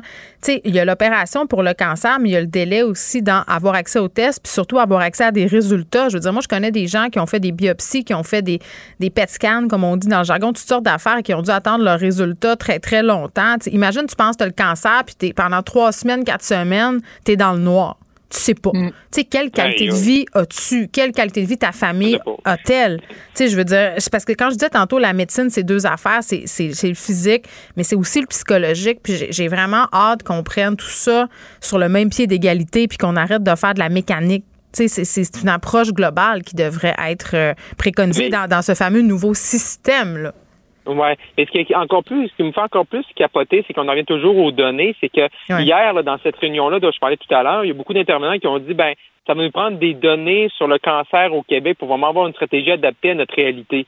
Mais je peux pas croire que, sérieusement, qu'au Québec, tu sais, le cancer, là, je veux dire, c'est c'est quand même pas c'est la première maladie qu'on n'a pas des données à jour. une personne sur deux qui dans sa vie va avoir ben un diagnostic de cancer. Ça va aussi mal que ça, ça va aussi mal que ça dans notre système que même en même en ce qu'on parle du cancer, on n'a pas des données à jour. Ben, c'est surtout qu'on a pris cette décision-là. Non, mais c'est surtout qu'on a pris cette décision-là sans donner à jour. Moi, je ben dis ça de même. Là. OK. Un petit deux minutes sur le port du masque. Demain, le bon docteur Boileau qui devrait nous annoncer sa fin le 14 mai, Elsie. Ben, je pense qu'on est rendu là. Euh, ben, moi, je trouve que personnellement, c'est une très bonne ah, nouvelle. Écoute, je, je euh, célèbre. Ben c'est ça. Là, maintenant que presque tout le monde a eu la COVID, euh, ben on est rendu à cette étape-là. Je pense que là on peut plus repousser parce que là c'est le printemps, les gens. Aujourd'hui, je suis dans un, événement à Montréal, l'Expo Entrepreneur, puis il y a des, des, centaines, voire des milliers de personnes. Tout le monde porte le masque encore, mais on le sent que. Euh, on, on, est rendu le 14 mai dans notre tête à bien des places. Je vous parlais la semaine passée que j'étais allé à un spectacle d'humour, puis il y avait personne qui le portait à l'intérieur exact. Donc, c'est ça. Donc, on est rendu au bout. Moi, je trouve que globalement, quand on regarde ça, après deux ans, Euh, on a vécu les, différentes étapes au mm. moment où il fallait se protéger. Exactement. Les gens l'ont porté. Maintenant, bon, on évolue, puis on est rendu à une autre étape. On est protégé aussi. On a le vaccin, puis il y a les irréductibles qui croient pas ou qui veulent pas se faire vacciner. Ben là, à ce moment-là, qui assument le risque. Mm. Il reste quand même les personnes les plus vulnérables. Donc, euh, moi, je suis heureuse qu'au moins la quatrième dose ait été ouverte. Comme ça, ils peuvent se faire vacciner. Ça amène quand même un stress beaucoup moins grand pour ces gens-là parce que eux, ultimement, leur vie est quand même menacée. Mm. Donc, il euh, faut quand même continuer de penser à ces gens-là qui vont vivre avec cette angoisse au quotidien. Oui, puis Marc-André, on n'insistera jamais assez sur le mot respect, liberté de choix. Exact. Si une personne avec un masque. C'est ça. C'est ça l'important. On va tous être un peu. Euh, Chacun son rythme aussi, hein? C'est ça. Moi, j'ai vécu en Ontario. Tu sais, des fois, tu arrives en, Ontario, là, le masque, c'est plus obligatoire. Fait tu arrives des fois à des endroits, tu dis, OK, je suis à l'aise? Puis les mm. gens le portent, puis c'est correct. Tu sais, je veux dire, moi, venez pas m'écœurer si je le porte, venez pas m'écœurer si je le porte pas. Peut-être qu'il y a des circonstances dans lesquelles je vais le mettre, il y a mm. des circonstances dans lesquelles je ne vais pas le mettre. Euh, est-ce que je sens que j'ai un petit symptôme, peut-être, même si j'ai un test négatif, je vais le porter pareil pour aller à l'épicerie? Mais par respect pour tes collègues de travail aussi, peut-être. Hein? Maintenant, l'étiquette respiratoire, là, c'est quelque chose à laquelle on pensait plus ou moins avant. Là. Ben, effectivement. Donc, tout ça, tu sais, je veux dire, chacun va se gérer, mais on, est rendu là, là. On n'est pas plus débile, on n'est pas plus cave que les autres provinces du pays. Oui. Le Québec, on déplaise à M. Duhem. Oui, on parle en français, mais la, la, COVID, c'est la même chose pour tout le monde. Fait je pense qu'on est rendu là. Le pire scénario, c'est si demain, M. Boileau nous arrive. Mais non. J'imagine l'information est solide, nous arrive et dire encore un, deux semaines. Non, je pense pas, là. non. Surtout, non, non, il y a une baisse des hospitalisations en plus aujourd'hui. les étoiles sont alignées. Il, commence à faire beau, là. Fait que euh, ça aussi, ça va aider beaucoup. Là. Bon, il va faire beau dehors et avec cette fin du masque, il va faire beau dans nos têtes aussi parce qu'à un moment donné, ça devient très, très lourd. Puis c'était pas une terre en bois de bois de le porter non plus, là. Mais là, c'est assez. Euh, je pense qu'on a fait le tour du masque, mm. mais il faut garder en tête qu'on pourrait le revoir cet automne. Moi, je ne veux pas être prophète de malheur, là. Ouais. Et rappelons-nous qu'au début, on nous disait, il ne faut pas le porter. Donc, là, il ah, fallait le mettre dans un ziploc. Ah, il ne fallait pas y toucher les cordons. C'était comme un objet. À ce temps, c'est plus euh, pour faire beau, entre guillemets, là, parce que, il a l'air, je suis pas sûre que si je faisais une analyse de mon masque à la fin de la journée, il serait super salubre. Et voilà. Merci euh, encore une fois pour ma grande franchise devant l'éternel. À demain. Vous écoutez Geneviève Peterson. Cube Radio. Non, mais c'est vrai, ça, sans Je me demande qu'est-ce qui est le plus salubre. Tu sais, des fois, on a vu des tests là, dans des magazines ou des journaux, des analyses sur les surfaces les plus contaminées. Puis tu sais, tu te dis tout le temps, c'est la toilette, tu sais, c'est dégueulasse une toilette, mais c'était tout le temps genre le torchon du lave-vaisselle, tu sais, avec lequel tu laves ton comptoir ta manette ou ton téléphone. Tu sais, c'est les affaires les plus dégueulasses qu'on touche tout le temps sans trop les laver. Euh, vraiment, je serais curieuse de faire une analyse d'un masque qui a été porté pendant une journée par la personne moyenne. Je suis vraiment pas sûre qu'on trouverait pas beaucoup de germes. Voilà. Euh, docteur Evelyne Joubert est avec nous pour nous parler bon euh, des pôles urbaines de l'influence aviaire, mais juste avant une histoire absolument rocambolesque. Evelyne, salut. Salut c'est des histoires dignes de films, là. Je pense bien sûr au retour au bercail. Un chien, un chien volé, euh, c'est un Yorkshire, je crois, euh, bon, qui a été séparé de sa famille pendant 11 ans. À un moment donné, il se fait rapporter à la SPCA et check sa micropuce. Oups, la SPCA ramène ce chien-là à sa maîtresse. 11 ans plus tard, gars, ça va être bien simple. Ma question, Evelyne, il se rappelle-tu d'elle? Il n'y a pas, il y a pas d'études euh, officielles qui ont euh, évalué ce genre de choses. Là, la mémoire à long terme là, de nos animaux de mm. compagnie. il n'y a pas d'études, mais gros bon sens. Euh, si un chien a été quelques semaines dans une maison, ouais, mais il a été quoi? Il a été un an, je pense avec la madame. J'ai été 11 ans partie. C'est ça. Euh, je, trouve que 11 ans versus Le vrai maître, le vrai maître, c'est qui finalement? Bon, je trouve ça épouvantable parce que c'est un chien volé, mais tu sais. Oh, ben, tu sais, lui qui en a pris soin, c'est sûr et certain, là. Puis qu'il en a pris soin comme il faut, euh, on, on l'espère. Mais tu sais, au niveau des lois, le vrai maître, c'est le propriétaire qui est identifié par la micropuce. Fait que, ce chien-là, il y avait une micropuce c'est ce qui a permis qu'il soit mm. retrouvé. Mm. En théorie, en termes légaux, ce serait la cliente qui est identifiée avec cette micropuce-là. Bon, j'ai dit que j'avais une question, mais j'ai menti, j'en ai deux. Mettons que je trouve un animal là, perdu, parce qu'un matin, il y avait un chien complètement fou devant chez nous qui courait partout, puis j'imagine qu'il était perdu, puis j'ai pas pu le rattraper, puis on lui souhaite la meilleure des chances, là. Mais si jamais je l'avais attrapé, où est-ce que je me rends pour faire vérifier s'il y a une micropuce? Ben, ça dépend de ce que tu habites. Ben, en ville, mettons, là. Mettons que j'habite à ben, Montréal. Mettons. Ouais, mais mettons Montréal, euh, tu sais, il y a Berger Blanc, entre autres, qui s'occupe d'une partie de Montréal. mettons que je les aime pas, le Berger Blanc. Montréal. Ouais. Mais légalement, c'est quand même eux qui ont le contrat de la ah, ville. Ah oui, hein. OK, bon. Mais peut-être que dans l'Ouest, peut-être que ça pourrait être SPCA. Tu sais, j'habite pas à Montréal. Même pas chez le vétérinaire? Vous avez pas de scan à, Pitou et à Minou, vous autres? Oui, tu peux l'amener chez le vétérinaire quand ah, même. On dirait que ça serait ça, mon choix. qui est errant, officiellement, tu sais, c'est les autorités, les instances comme, mettons, euh, Berger Blanc ou des SPCA, des SPA, tu sais, qui sont responsables du territoire, c'est eux. Par contre, c'est sûr et certain c'est pas toujours facile de se rendre là-bas. On peut toujours vérifier s'il y a une micropuce. Tu sais, si, mettons, moi, je travaille ici, t'es à Rapartigny, quelqu'un trouve un chien proche de la clinique, ben oui, qu'il vienne chez nous, hein, on va, ça va nous faire plaisir. On va scanner, voir s'il y a une micropuce. Il est peut-être même enregistré dans nos dossiers, ce chien-là. On va pouvoir euh, réunir le maître sans aller passer par, euh, mm. par une autre instance. on espère que ça va pas prendre 11 ans. Euh, OK. Dossier poules urbaines, on avait parlé de tout ça avec Lucie l'an dernier, là, de la popularité des poules, mais là, avec l'influenza aviaire qui s'invite, Evelyne, j'imagine euh, que ça inquiète les éleveurs, mais surtout les vétérinaires cette année. Oui, mais c'est sûr et certain. Hein, les, ce genre d'épidémie-là, c'est toujours très, très problématique, mm. surtout qu'il n'y a pas de traitement là, pour ces oiseaux-là. Puis en fait, c'est surtout problématique pour l'industrie euh, avicole, sais, ceux qui vont faire des, des, des œufs ou même des, mm. des, poulets pour la consommation, c'est pas mal pire dans ce monde-là. Là, sont en ébullition, en effervescence. Nous, ici, comme animal de compagnie, c'est juste mon client qui a 5-6 poules dans sa cour, oups, lui, il est inquiet. moi, je vais m'occuper un peu d'aider ces clients-là à, à dealer avec ce qui se passe parce que c'est un peu un phénomène qui est hors de notre contrôle. Hein. Les oiseaux migrateurs, euh, ils arrivent du sud, puis ben, ils font des pauses mm. dans leur dans leur périple là, comme tel, puis ils viennent dans nos champs, ils viennent sur nos terrains. Des fois, si en campagne, dans un étang où que tes, tes petits canards de compagnie peuvent aller barboter aussi. Fait il y a quand même un certain niveau de contact avec la faune. Je comprends. Ben, nos poules de compagnie pourraient être, euh, être infectées par ça. Mais toi, en clinique, quand tu les reçois, ces, ces poules-là, quelles sont les maladies fréquentes que tu vois? Ben, quand on a des, des, poules dans notre cour, ce que je vois le plus souvent, là, c'est des, des parasites, là, comme des poux, hein. Oh, les plumes, là, comme ça, ça bouge. oh, ouais, non. Non. J'ai un souvenir, une fois, j'avais comme juste fait ça tasser comme des plumes proches de l'aile, puis j'avais vu trois bébés différentes. Une rouge, une noire, puis une, une blanche. Il y a des années. Oui. Donc, ça, c'est ce qu'on voit super fréquemment. Euh, sinon, des problèmes de pattes aussi. Hein. Euh, ils ont souvent des plaies sur leurs pattes. Des fois, ben, plusieurs euh, plusieurs facteurs peuvent contribuer à ça, mais entre autres, s'ils sont en surpoids ou si jamais sont, sont gardés dans, sur une rythme qui n'est pas assez épaisse, un environnement trop hmm. humide, ben, Les gens ne savent pas ce qu'ils font ou quoi? Euh, c'est ça que tu constates en général que les gens font beaucoup d'erreurs avec leur poulailler urbain?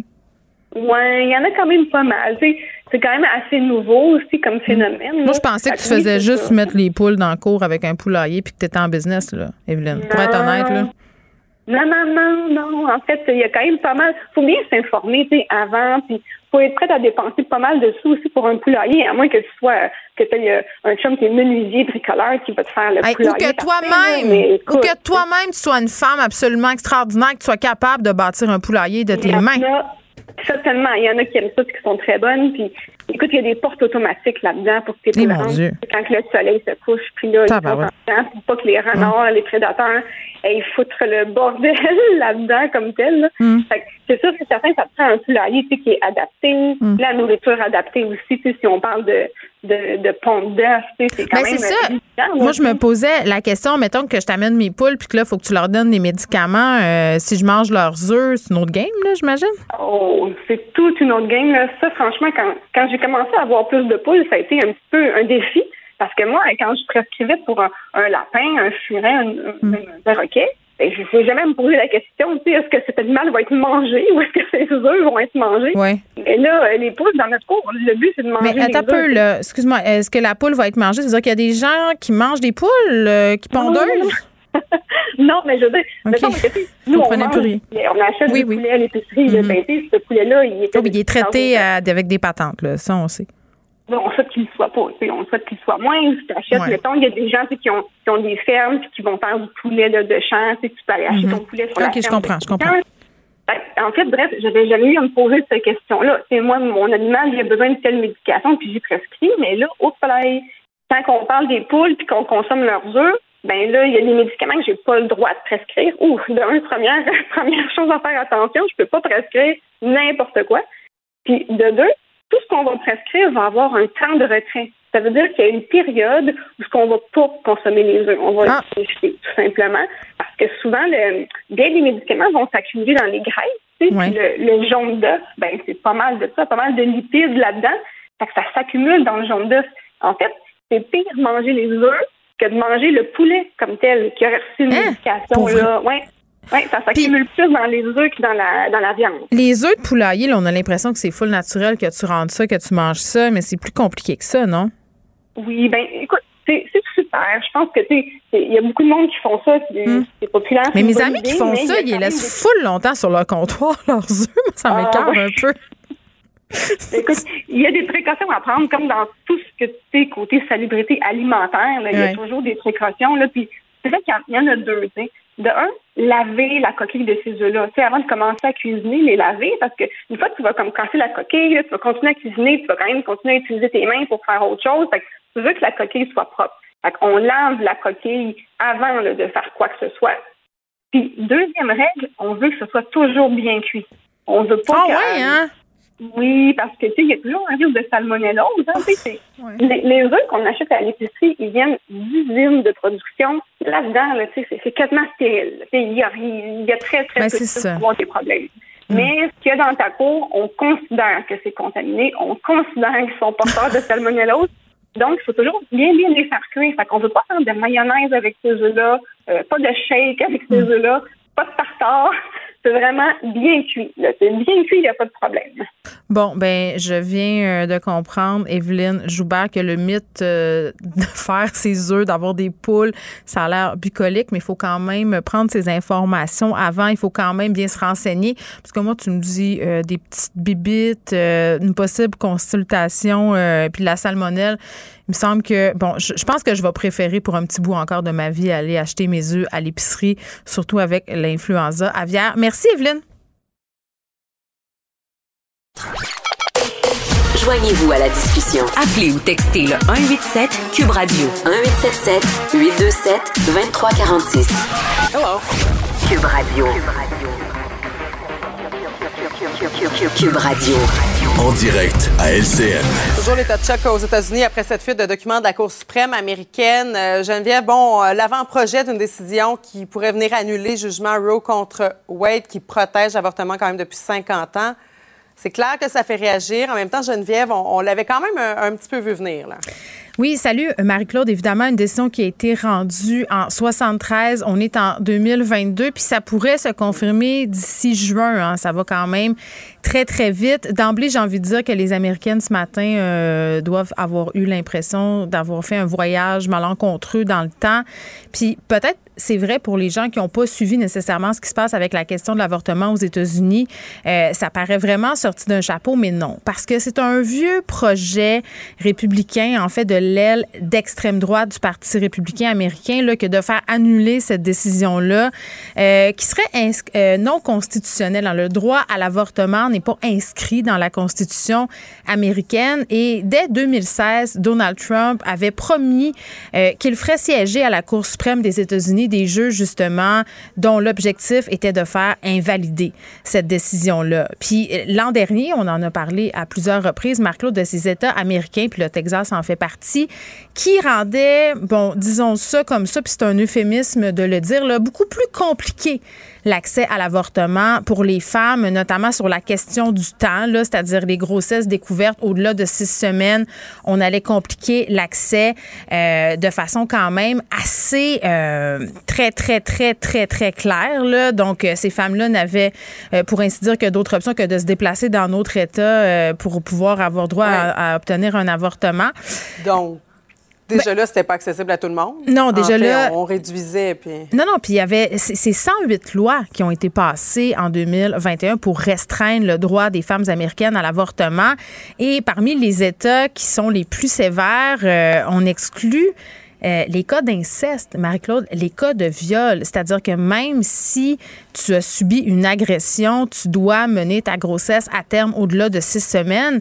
Et je veux juste rappeler, le cycle des femmes en général, c'est quatre semaines. Euh, c'est bien rare qu'avant six semaines, euh, dans la plupart des cas, tu es, sur le bord de te rendre compte que tu es enceinte. Donc, c'est de dire que la majorité des grossesses sont découvertes euh, sur le tard. Donc, est-ce que ce sera le retour des faiseuses d'ange? Il y a bien des gens qui se posent la question. Les faiseuses d'ange, c'était des femmes qui pratiquaient des avortements illégaux. Euh, ça s'est vu évidemment aux États-Unis, ça s'est vu au Canada aussi avant que l'avortement euh, soit légalisé. puis avec les complications qu'on sait, est-ce que c'est le retour des femmes qui meurent, des complications de ces opérations-là qui sont souvent menées dans des conditions de salubrité un peu problématiques? Est-ce que, parce qu'il y a beaucoup d'experts qui se disent, Marc-Claude aussi, ben, les femmes qui sont dans un état de précarité, qui n'ont pas d'emploi, qui ont des enfants à maison, qui ne peuvent pas se déplacer, ça ne sera pas possible pour elles d'aller avorter dans d'autres États si jamais ce projet de loi-là, ou ailleurs, dans un autre pays carrément, parce que ça aussi, on a, on a vu ça du tourisme de l'avortement dans le passé. Donc, qu'est-ce qui va arriver aux, aux Américaines? J'ai l'impression qu'on vit dans un mauvais épisode de La Servante écarlate tu sais, là, où on place des femmes dans un enclos pour les faire se reproduire, là, c'est un peu ça, là.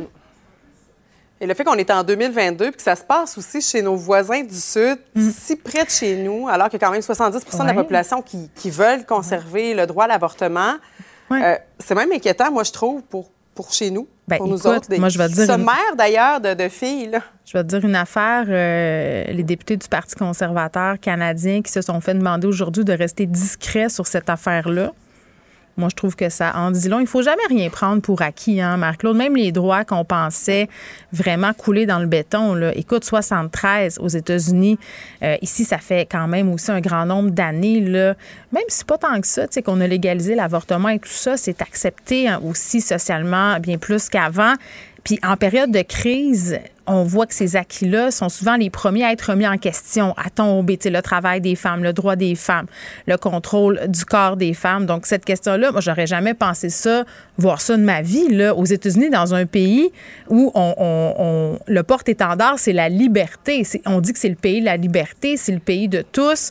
Et là, qu'est-ce qu'on est en train de dire aux femmes américaines aujourd'hui? On est en train de leur dire, ben écoutez, vous êtes des machines à fabriquer des bébés, vous ne pouvez pas choisir et vous ne pouvez pas choisir même si vous avez été victime d'agression. Moi, je trouve ça absolument épouvantable. Puis tu as raison de le dire, ça nous fait nous poser des questions sur ce qui pourrait se passer ici, même si on n'est vraiment pas du tout dans le même système de loi. Là, je voyais que tu parlais avec Nicole Gibault tantôt. Je sais pas si c'est une question que vous avez abordée. Je pense pas qu'on va voir ça ici. Là. C'est pas très populaire non plus comme opinion. C'est ce que ça semblait dire, mais en même temps, Geneviève, euh, ce qu'on discutait avec Madame, avec euh, Madame Gibault, c'est euh, tous les faits pernicieux aussi de ces décisions-là, tranquillement. Ben oui. Euh, ces nouvelles lois qui ont été votées pendant la dernière année aux États-Unis pour restreindre le droit et même qu'on incite les gens à dénoncer les femmes Ou la délation. Euh, qui sont avortées, qui ont dépassé. Ben, ça, c'est, en tout cas, Mais on l'a vu, ben, au Texas, au Texas, c'était, c'était un peu l'essence de la loi, là, cette politique de délation-là.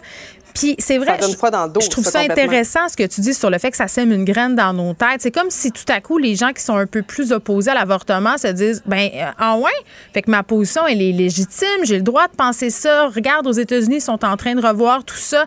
Donc c'est un, un véritable recul en arrière. Merci beaucoup, Geneviève. Donc, la décision finale qui sera rendue le, 30 juin, clairement, il va y avoir mm. des manifestations d'ici là. On pas mais Joe Biden a demandé aux Américains de sortir aux élections partielles de novembre et ce sera peut-être ça ben qui va lui faire remonter la pente dans les sondages, malheureusement. et ça fait réagir. Merci beaucoup, euh, Geneviève. Au revoir.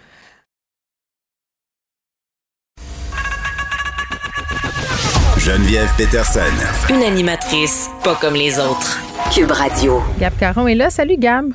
Salut. Tu me parles d'un gâteau de fête très, très en retard, en retard de 70 ans. Puis là, c'est pas le gâteau qui a 70 ans, c'est le retard. Oui, exact. Donc, euh, on va juste faire une petite mise en contexte là, pour qu'on comprenne bien ce qui s'est passé.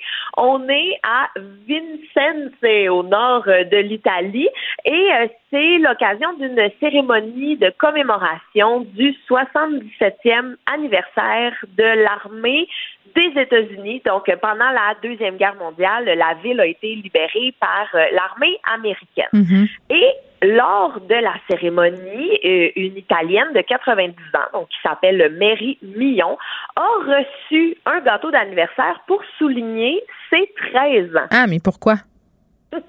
Parce que en 1945, Madame Lyon a 12 ans et a passé la nuit cachée dans un grenier avec sa mère parce que ben c'était la guerre. Donc les soldats allemands tiraient des coups de feu et euh, le lendemain matin, donc jour de ses 13 ans, les soldats américains ont libéré euh, la ville, le village ce qui est une très, très bonne nouvelle. Sauf que le gâteau d'anniversaire que sa mère avait préparé et qui refroidissait sur le bord de la fenêtre a été volé oh par des soldats américains. Eh oui, eh oui. Puis là, ils ont redonné eh son gâteau 90 ans plus tard. Non, 70, je m'excuse. Oui, ils ont. Oh, je trouve ça touchant. Mon Dieu, c'est rare que tu me touches. Je trouve ça touchant comme histoire pour vrai. Écoute, c'est tellement beau. Et là, j'en parle, j'ai des frissons parce que euh, il y a une vidéo de ce moment qui a été partagée sur YouTube par la US euh, Army Garrison Italy, donc euh, la garnison de l'armée américaine en Italie. Et là, on peut voir un soldat américain avancer vers Madame Millon, hmm. lui offrir un gâteau. Et là, il y a une foule qui lui chante joyeux anniversaire. Et la dame, là, elle est émue. Elle n'avait aucune idée de ce de ce qui l'attendait. Et c'est vraiment là un super beau moment. Je vous invite à aller voir cette vidéo-là qui est ah, qui va vous mettre les larmes aux yeux de bonheur, vraiment. Ce que ça dit aussi, c'est qu'il n'est jamais trop tard pour s'excuser. Oui, c'est vrai. C'est vrai, mais écoute, elle était parce que mis à part euh, évidemment bon le petit clin d'œil à Madame Millon, mais toute la signification de, de ce gâteau, de la libération, de la reconstruction aussi. Et évidemment, bon, les soldats qui lui ont remis le gâteau ne sont pas ceux qui l'ont mangé il y a 77 ans, là, mais elle était quand même très, très, très contente et mm. elle a dit qu'elle allait le manger avec sa famille pour fêter ses 90 ans. Donc, c'est vraiment un super beau moment puis une super belle vidéo à aller visionner là, pour mettre un peu de soleil aujourd'hui. Les gens qui ont une passion euh, pour la monarchie britannique aiment bien souvent la vaisselle, les tasses, les produits dérivés. Il y en a beaucoup euh, qui sont disponibles. Puis parfois, on souligne aussi des moments importants euh, des membres de la famille royale en sortant des, des items spéciaux. Là, c'est le jubilé de la reine Élisabeth II. Ben, ça, ça a été son jubilé, 70 ans de règne quand même. Et là, euh, il y a des compagnies qui ont vu là l'occasion de faire des bonnes affaires. Ben, écoute, au départ, je voulais te parler de tous les produits qui avaient. Oui, il y en a beaucoup pour vrai.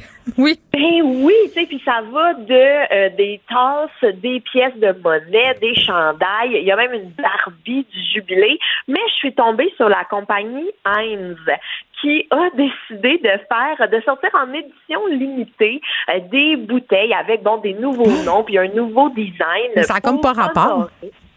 Ben, c'est ça. Là, ils ont décidé d'embarquer là, dans le jubilé puis de fêter Sa Majesté. Mais il y a une petite twist là, que quand je suis tombée là-dessus, il fallait que je te le partage. Donc, euh, il y a la sauce HP euh, qui devient la sauce HM pour euh, Her Majesty's Sauce. Et pas OK, il faut le savoir. Hein? Si tu écris sa bouteille, l'explication, parce que moi, j'aurais pas, je l'aurais pas capté. Là. Je l'ai googlé, là. Je vais pas te mentir que je comprenais pas trop c'était quoi le lien. Mais le deuxième, c'est euh, la salade cream qui devient la salade queen. Et ça, euh, c'est comme une sorte de vinaigrette là, qui ressemble un petit peu à de la mayonnaise qu'on peut mettre dans nos euh, différents accompagnements. Et là, Heinz, bien fier de son nouveau branding, bien fier de ses nouveaux noms, partage ça sur les réseaux sociaux. Mais il y a un compte Twitter qui les a avisés que salad cream aux États-Unis, ça a une toute autre euh, hmm, connotation. Ben oui.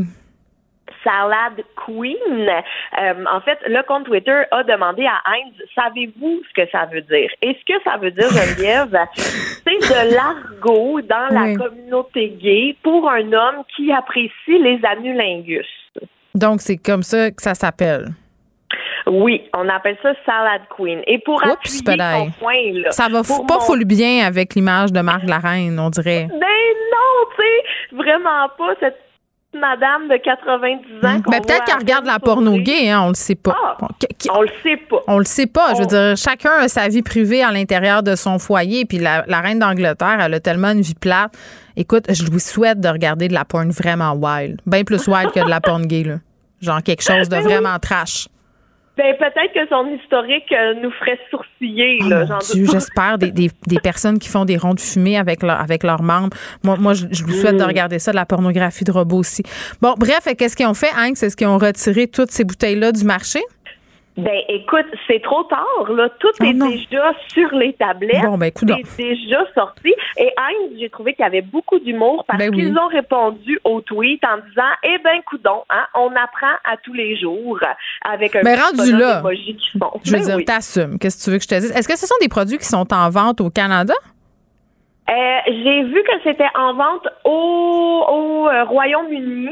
J'ai pas trouvé de point de vente dans le Commonwealth. Je vais chercher euh, dans les étals de l'épicier près de chez moi. Merci, Gabriel. Ça fait plaisir. Ciao, ciao. Geneviève Peterson. Une animatrice pas comme les autres. Cube Radio. On en jasait tantôt avec Elsie et Marc-André. Ce sont des titres de journaux qui font quand même réagir et jaser là, quand on lit que Québec veut mettre un terme au délai unique de 28 jours pour l'accès à une intervention en oncologie.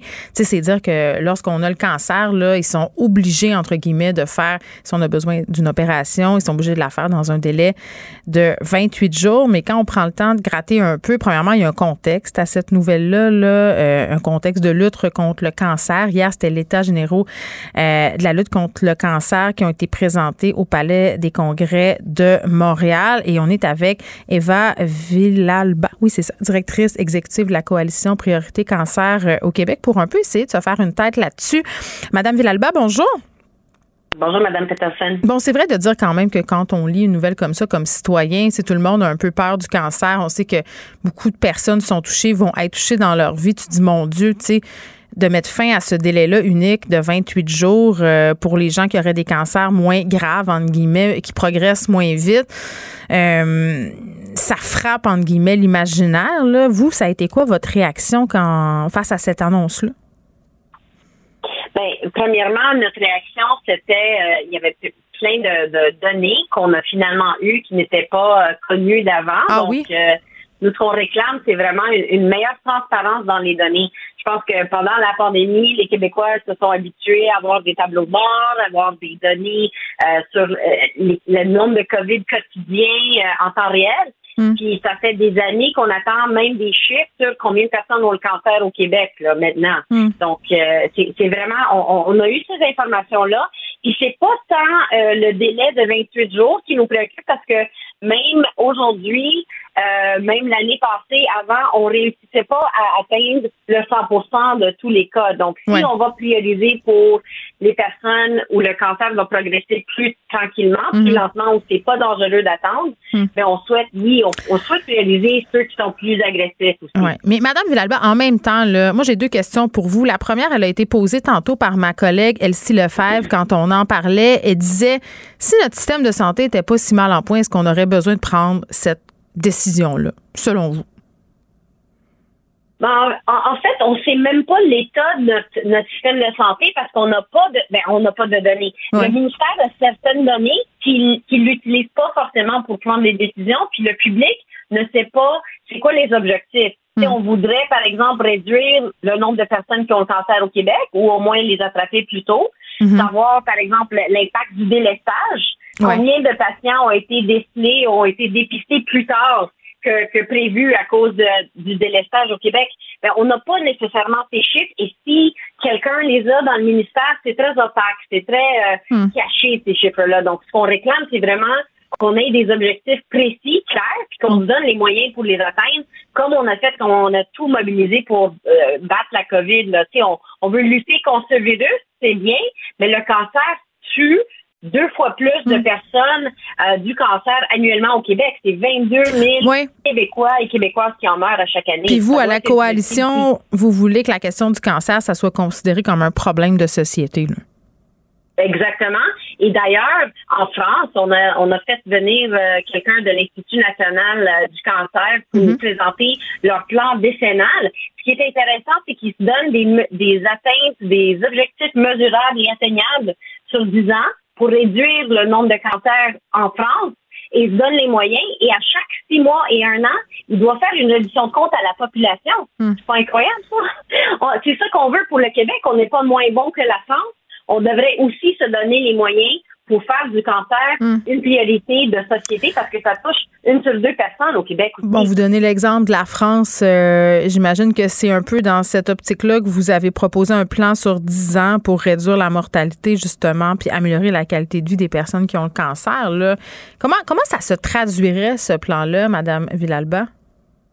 Par exemple, on peut dire qu'on veut réduire, aux, États-Unis, ils ont dit en 25 ans, ils veulent réduire le taux de mortalité de 50% En mm. Australie, ils ont aussi des objectifs comme ça. À l'Union européenne aussi. Donc, nous, ce qu'on veut sur 10 ans, c'est de dire, on sait qu'on va avoir plus de cas de cancer suite à la pandémie, euh, à cause du délestage, entre autres.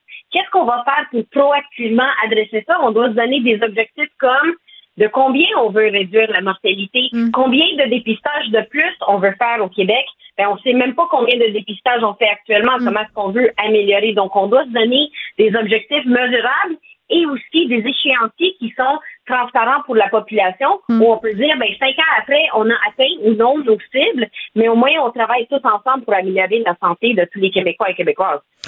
Oui, puis je disais tantôt que j'avais deux réflexions. Là. Je vous posais la question de ma collègue, puis en même temps, je me disais, tu sais, dans la question du cancer, où il y a la question médicale euh, qu'on ramène à, sa, dans son plus simple appareil, on veut soigner le corps, mais tu sais, l'aspect psychologique d'un patient atteint d'un cancer qui se fait dire, ben tu sais, euh, monsieur ou madame, votre cancer, il n'est pas si grave que ça, il évalue pas, il évolue pas si vite que ça, donc vous allez attendre, je ne sais pas, deux mois avant d'avoir une intervention la détresse psychologique, puis ce que ces gens-là vivent dans l'attente, j'ai de la misère à concevoir qu'on considère pas ça. Ben, en fait, on devrait jamais. Actuellement, il y a des gens qui sont en attente. Hier, on avait une mm. patiente partenaire qui disait que son plus grand défi, c'est ils vont. Ils vont vous appeler, madame. Ils vont euh, vous céduler un IRM ou un test. Ils vont ci, ils vont ça. Mais en fait, on doit dire aux personnes, si on vous opère dans deux mois, voici ce qu'on va faire d'ici là pour s'assurer que vous allez avoir une belle qualité de vie, qu'on va quand même soigner euh, votre santé au complet, puis pas juste la maladie ou le cancer. Donc, c'est aussi dans la communication, puis comment on communique ça, qui va être important pour prendre soin de, de, de, de la, la, personne, puis de ben ses inquiétudes. Puis de les familles aussi là-dedans. Mais non, mais c'est capoté. Puis les familles là-dedans, là, écoutez, là, qui disent, ben, on doit rappeler sans arrêt pour avoir des suivis de rendez-vous, pour être sûr qu'on n'a pas été oublié. Puis moi, j'ai une personne proche de moi quand même qui a une tumeur au cerveau. Euh, puis ça a l'air euh, très spécial à dire, là, mais c'est pas grave si la tumeur reste un peu plus longtemps. C'est pas quelque chose qui est agressif. Euh, son opération est sans cesse repoussée, repoussée, repoussée à cause de la COVID parce qu'il y a d'autres priorités. Mais cette personne-là est complètement en panique. Là. Je veux dire, sa famille aussi. Les gens sont, sont super inquiets. Puis, tu sais, même au moment de passer des tests, Madame Villalba, il y a des gens qui doivent attendre 3, 4, 5, 6 semaines avant d'avoir les résultats. C'est-à-dire que t'es deux mois sans savoir. Là. Moi, excuse-moi, ça me rentre pas dans la tête c'est inacceptable. C'est inacceptable que, qu'on n'ait pas accès à nos propres données en temps réel, comme on fait d'ailleurs, par exemple, en Ontario. Mais je serais pas capable de les euh, interpréter. Moi, ces données-là, je, je lirais ça puis je, j'irais capoter sur Internet. Là. Je suis pas sûre que ça serait mieux. Oui, mais il y a des façons, il y a des façons qui se font ailleurs, puis on n'est pas moins bon qu'ailleurs. Il y a des façons de dire, OK, voici vos résultats, tout va bien, ou voici vos résultats, on, on va vous appeler telle journée. ce qui fait peur, là, c'est le néant c'est pas savoir. de ne pas savoir qu'est-ce qui s'en vient. Alors, il y a une manière de communiquer avec la personne, même si le délai est plus long, parce qu'on dit, écoutez, vous savez quoi, vous allez relativement bien, mais d'ici là, on va faire tout ce qu'il faut pour vous accompagner, pour mm. répondre à vos questions, pour prendre soin de vous au niveau psychologique aussi. Mm. Mais c'est pas ce qu'on fait actuellement. Actuellement, vous avez raison, on laisse les personnes dans le néant. dans le noir. Oui, ça arrive que des gens tombent en deux chaises, là, qui sont oubliés. Donc, on doit les rassurer aussi. Puis c'est pas tout le monde qui a la chance d'avoir une famille proactive pour les accompagner et les aider dans les imbroglios bureaucratiques du système de santé québécois. Christian Dubé, qui était présent là, au Palais des Congrès pendant euh, vos états généraux de la lutte contre le cancer, sentez-vous une ouverture? Sentez-vous que ce ministre-là a une approche différente? Oui, on pense qu'il a absolument une, approche différente parce que il, se pense pas un expert du système de santé, donc il demande des chiffres, il mm. demande des données pour prendre les bonnes décisions. Puis c'est ça ce qu'on ce qu'on réclame. Mais les bonnes les bonnes données, ça doit être transparent au public, ça doit être aussi les données qui sont importantes pour les patients, pas juste pour le système de santé. Alors, les patients, ils veulent être en santé, mais ça veut dire plus que juste avoir ou ne pas avoir le cancer, ça veut dire aussi une bonne communication, c'est global. Euh, pas avoir d'anxiété, etc. Oui, puis c'est assez choquant de voir tout ce qu'on a pu déployer rapidement, puis vous l'avez très bien dit, Madame Villalba, tous les moyens qui ont été déployés pour suivre cette pandémie-là, les grandes opérations de vaccination à, grande échelle, au stade, partout, le portail Clic Santé, c'est pas parce qu'on n'est pas capable, là. On, vient de se prouver qu'on est capable collectivement de le faire. Il y a quelques années, on pouvait pas déployer la télémédecine, puis tout d'un coup, c'est partout. Ben, tant mieux, tant mieux, mais il nous faut ça aussi. Il faut, tout d'un coup, on est capable d'avoir des données. Mais tant mieux. Maintenant, on sait que ça peut se faire. Il y a deux, trois ans, là, on pensait pas que tout le monde pouvait se mobiliser alentour d'une seule maladie. Puis là, on voit que quand on veut, on peut. Puis c'est ça qu'on demande, c'est qu'on demande un plan qui n'est pas juste un plan qui dort sur une tablette, mais une réduction de compte à la population. On, on reconnaît que c'est un problème de société, mm. puis que si on le priorise, on va pouvoir faire des gains incroyables, puis vraiment donner quelque chose à la population qu'on n'a jamais tenté de faire avant parce qu'on n'avait pas l'ambition. Mais maintenant qu'on voit qu'on peut le faire avec la COVID, ben, c'est certain qu'on peut le faire aussi avec le cancer si on se donne les objectifs mm.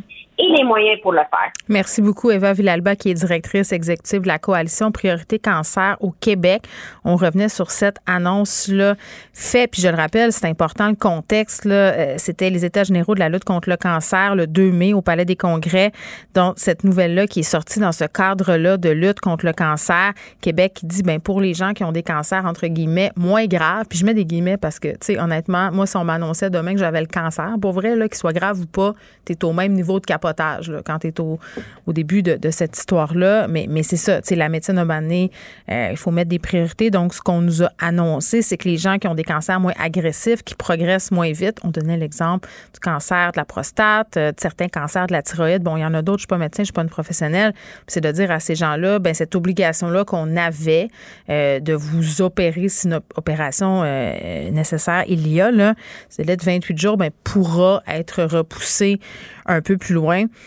Tu sais, j'ai rien contre, puis je comprends ce que dit cette dame-là, c'est-à-dire qu'il faut expliquer aux gens, puis que c'est vrai que dans certains cas, c'est bien correct. Mais Colin, qu'il faut accompagner le monde là-dedans. Tout le long de ces journées d'attente-là, il ne faut pas être laissé à nous-mêmes en se disant, ben là, ça va être quand, puis est-ce que mon cancer progresse? Donc, vraiment, le mot-clé, transparence. Vous écoutez Geneviève Peterson. Cube Radio. Cube Radio. Les rencontres de l'heure. Chaque heure, une nouvelle rencontre. Nouvelle rencontre. Les rencontres de l'heure. À la fin de chaque rencontre, soyez assurés que le vainqueur, ce sera vous. Cube Radio. Une radio pas comme les autres. Bon, pour une fois que j'ai l'occasion de faire de la radio seulement avec toi, Mathieu, salut. Salut. Léla qui est pas là, hein, qui a d'autres obligations dont elle nous fera la grâce de nous jaser demain. J'ai envie de te demander si tu t'es pointé aux funérailles de Guy Lafleur. Semblerait-il qu'il y avait beaucoup, beaucoup de gens, beaucoup de gens du milieu artistique. Oui, euh, c'est sûr qu'il y, avait, plein de monde. Il y avait des, heures d'attente. Il y en a qui sont arrivés 10 heures d'avance pour aller voir euh, le cercueil de Guy. Mm. Ça a l'air que c'était très beau comme euh, cérémonie, mais et sobre, sobre semble-t-il. Mais non, je suis pas, je suis pas allé. J'avais pas, j'avais pas ce temps-là devant moi malheureusement. Fait que c'est, j'ai trouvé ça triste de pas y aller, par exemple, parce que bon, voilà. T'as aimé ça pour vrai, voir, voir ça, voir cette cérémonie-là, y participer? Oui, oui, parce que ben premièrement, mon père est un fan euh, invétéré de Guy Lafleur, puis euh, je pense que tu sais, il a tellement marqué euh, le cœur de beaucoup de monde au Québec pendant plusieurs années. Puis c'était une époque où ce que les les joueurs avaient une plus grande appartenance à la place où est-ce qu'ils jouaient. Puis il y avait moins d'échanges, fait que c'était c'était très significatif d'être d'être dans une équipe pendant plusieurs années à, cette époque-là, pas mal plus que maintenant. ça jouait, j'ose dire, je vais m'avancer en disant que ça jouait un peu moins pour l'argent que maintenant. Là, je, wow, je viens de prendre position. oui, mais en même temps, euh, le Canadien à cette époque-là, c'était l'époque des glorieux et tout ça. Donc, la symbolique était très, très grande. C'était des joueurs canadiens français. Puis, tu sais, moi, je me posais la question, Mathieu, pour vrai, quand, quand le décès de Guy Lafleur est subvenu, je voyais les cartons médiatiques, les hommages, l'importance qu'on allait accorder à ça dans les médias. Puis, tu sais, je me disais, pour des jeunes, peut-être qu'ils l'ont pas vu jouer, des jeunes, euh, de, par exemple, de mon âge ou même plus jeunes, est-ce que cette personne là on comprend l'importance euh, qu'elle a eue pour le Québec? Puis je parlais avec Biz de Loco Locas qui disait justement que Guy Lafleur, c'était pas mal plus que le Canadien, tu sais, que sa persona, entre guillemets, dépassait euh, mm-hmm. pour beaucoup le, sport, le hockey. Ben tout à fait. C'est ce que je me posais aussi comme question de à quel point c'est important d'être euh, être un leader positif en dehors de la glace ou en dehors de, du stade, si tu joues au football ou au soccer. Mm. À quel point c'est important d'être un leader positif dans ta communauté quand tu es un athlète professionnel? Mais ils le font, non? Mettons Laurent Duvernay tardif, là. Oui. C'est un ben, peu la même affaire. Ben, pas la même affaire que Guy Lafleur, mais je veux dire, on a des athlètes qui s'impliquent euh, énormément auprès de leur communauté aujourd'hui. Ben, ben, quand tu dis pas la même affaire que Guy Lafleur, c'est encore drôle. Ben, on verra. Je dire, on verra plus tard. On verra. oui. Exactement, on verra plus tard, mais une autre game aussi s'affirmer maintenant. C'est juste sa planète. Euh, je veux dire, quand Guy Lafleur était, était numéro un, il y avait quand même, il y avait pas encore 4 milliards d'individus sur la planète. Là, maintenant, on est, on est 8 milliards. Fait que mm. faire ta marque maintenant, c'est beaucoup plus difficile que dans ces années-là.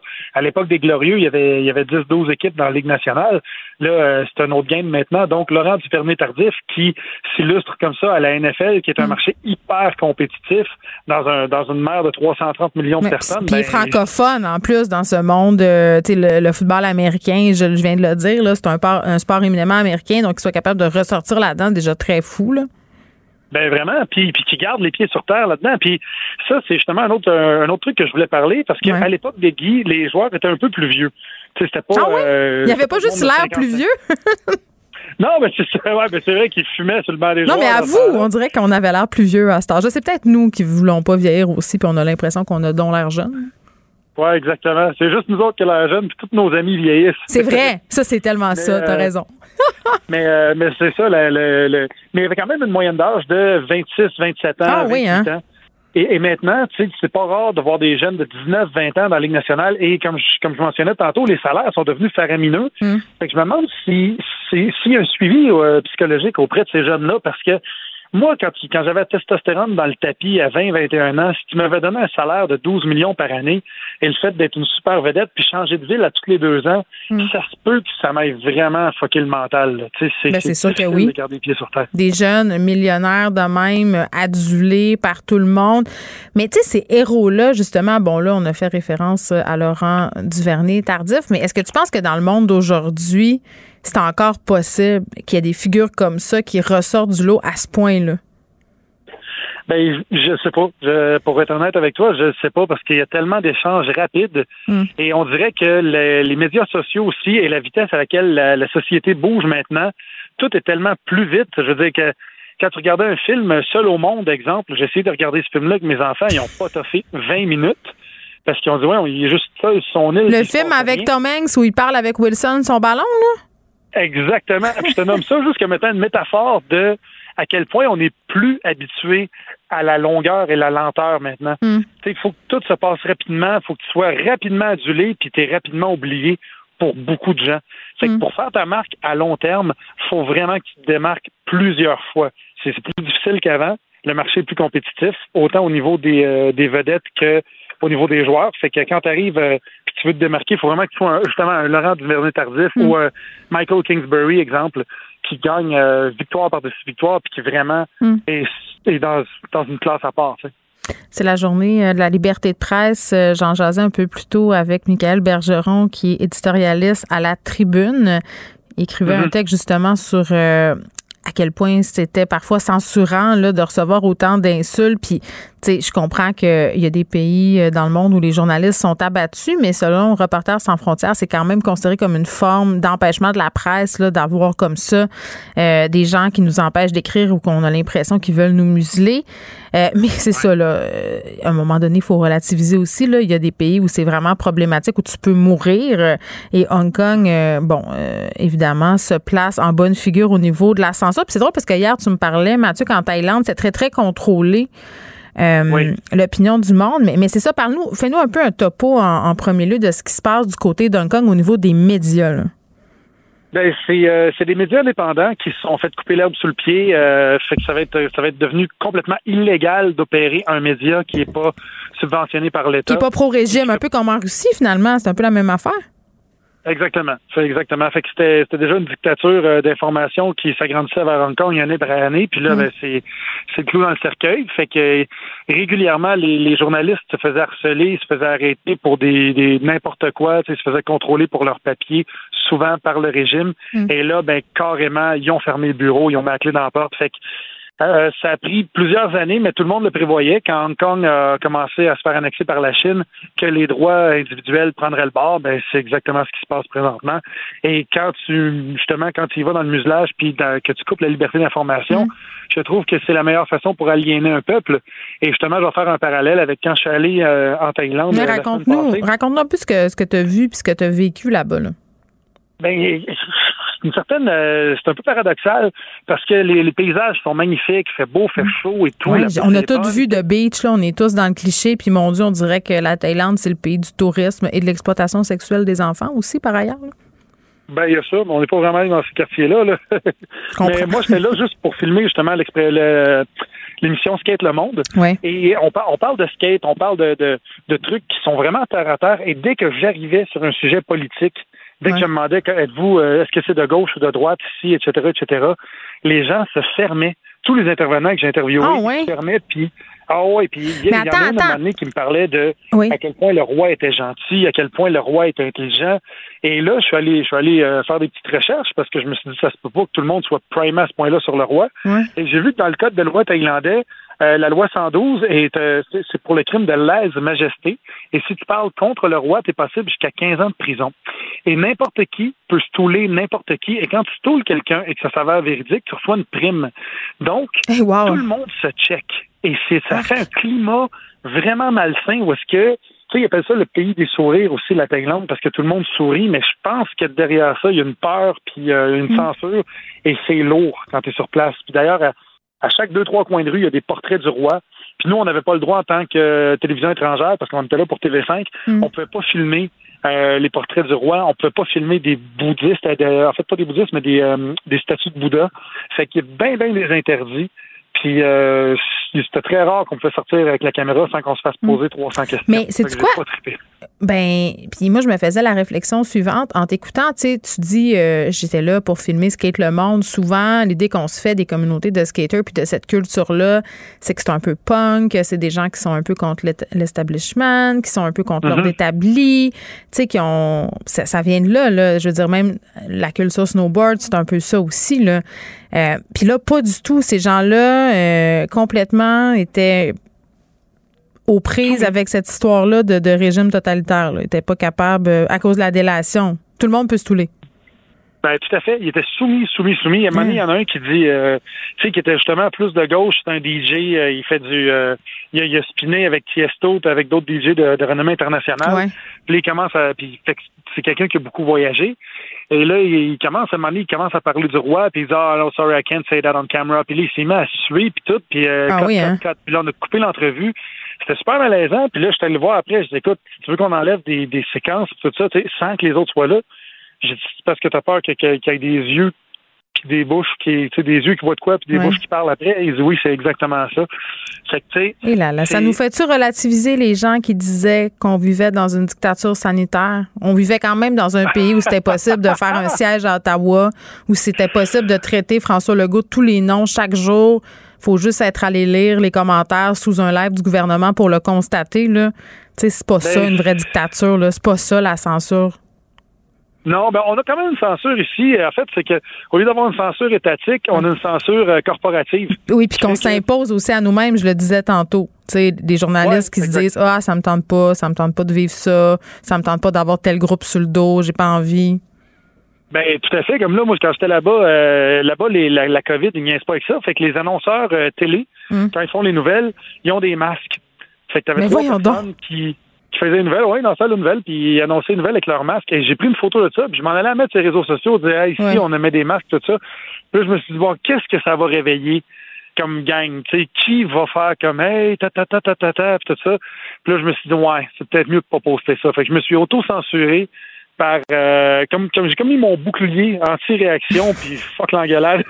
ah, des fois ça nous tente pas toujours, mais c'est très je voulais qu'on prenne la peine euh, de le souligner, c'était une belle histoire. Ben en fait tu, tu l'as vu, euh, je dis pas que c'est une belle histoire dans le sens que la censure c'est le fun, mais ça nous permet un peu de constater notre privilège. Merci Mathieu. Merci à toi. Bye bye.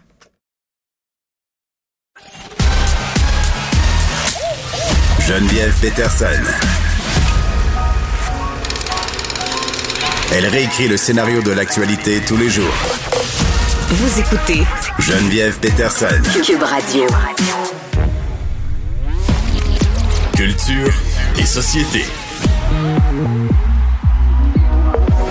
Happy birthday to you. Happy birthday to you. OK, Achille, mets fin au supplice. Anaïs, salut. Évidemment, on entend la voix susurreuse et doucereuse de Marilyn Monroe qui avait chanté Bonne fête à John F. Kennedy à son anniversaire, euh, semant derrière elle malaise et Oprah parce que c'était sa maîtresse. Leur relation était terminée à ce moment-là. Puis elle chantait ça. Oui, mais elle voulait, elle voulait le dire. Je pense qu'elle voulait le dire, Anaïs. Honnêtement, tu sais, elle lui faisait l'amour en chantant ça, là, on va se le dire. Puis d'ailleurs, ça me fait toujours penser à cette scène dans Mad Men où euh, la jeune blonde de Don Draper refait cette scène-là à la fête de Don et le malaise euh, est tout à fait palpable. Il est à couper au couteau dans la pièce. Et pourquoi on parle de Marilyn? C'est à cause de Kim Kardashian. J'en ai glissé un mot avec Vincent tantôt là, de cette robe euh, qui appartenait à la starlette dans laquelle elle s'est glissée à grand prix. Hein? C'est le cas de le dire, elle s'est glissée. Naked Dress, donc cette fameuse robe, comme tu dis, Geneviève, euh, qui date de 1962, Marilyn Monroe qui l'avait payée de sa propre poche, 1440 dollars à hein? l'époque. Elle, mais c'est de l'argent quand même, cette euh, robe-là, ouais, qui est garnie justement de, de plus de 6000 petits diamants. À l'époque, Marilyn Monroe avait acheté plus de 4 et même 5 places euh, lors de l'événement pour s'assurer de pouvoir aller dans le salon VIP parce qu'à ce moment-là, justement, elle perdait, je te dirais, un peu en notoriété. Bref, cette robe-là en soi, Marilyn Monroe avait perdu du poids, voulait mettre de l'avant sa silhouette, d'où cette euh, naked dress. Et Kim Kardashian a eu l'idée, en fait, de porter cette robe-là déjà l'an dernier au Met Gala, alors qu'on l'a vu habillée complètement différent. On s'en est parlé, toi et moi, hier, là, mm-hmm. euh, en Balenciaga, de la tête aux pieds. Donc, cette robe, euh, on l'a prêtée à Kim Kardashian. Et la raison pour laquelle on en parle tellement aujourd'hui, tout d'abord, oui, elle était magnifique, mais c'est qu'elle a mm. perdu du poids. Et c'est ça qui est plate. C'était l'une de mes préférées de la soirée, cette robe-là, avec celle de Blake Lively et l'apparition absolument incandescente de Kate Moss et sa fille. Moi, c'est mes top 3. Les top 3, ben, je suis pas loin de toi, je te dirais, mais la robe, tu sais, puis là, on, le magazine People a partagé aujourd'hui une vidéo où on voit le premier essayage, la robe qui ne monte pas au niveau du fessier de Kim Kardashian. Qu'elle a quand même euh, grandiose. Euh, ben oui, on va se le dire. Mais c'est un compliment, là. Je veux juste que ça soit clair. Grandiose égale beau. Je pense que tout le monde connaît le, potin de Kim Kardashian qui euh, a dit à qui veut l'entendre hier, justement, au Met Gala, qu'elle a perdu 16 livres en trois semaines. Et hmm. c'est vraiment. Tout ça est euh, ce que, ben, ça n'a aucun sens. Ce qui a semé cette fameuse controverse-là, mais la robe était magnifique. Sinon, hmm. Blake Lively, comme tu as ah. mentionné, euh, habillée en Versace. C'était le retour de Serena Williams. Totalement. Ben, ça m'a fait beaucoup penser, notamment. Gossip euh, Girl. XOXO. Euh, ben oui, Gossip, Girl. Mais en 2018, c'était le thème catholique hein, euh, au Met Gala. Je sais pas si tu te souviens. Puis Blake oui, oui.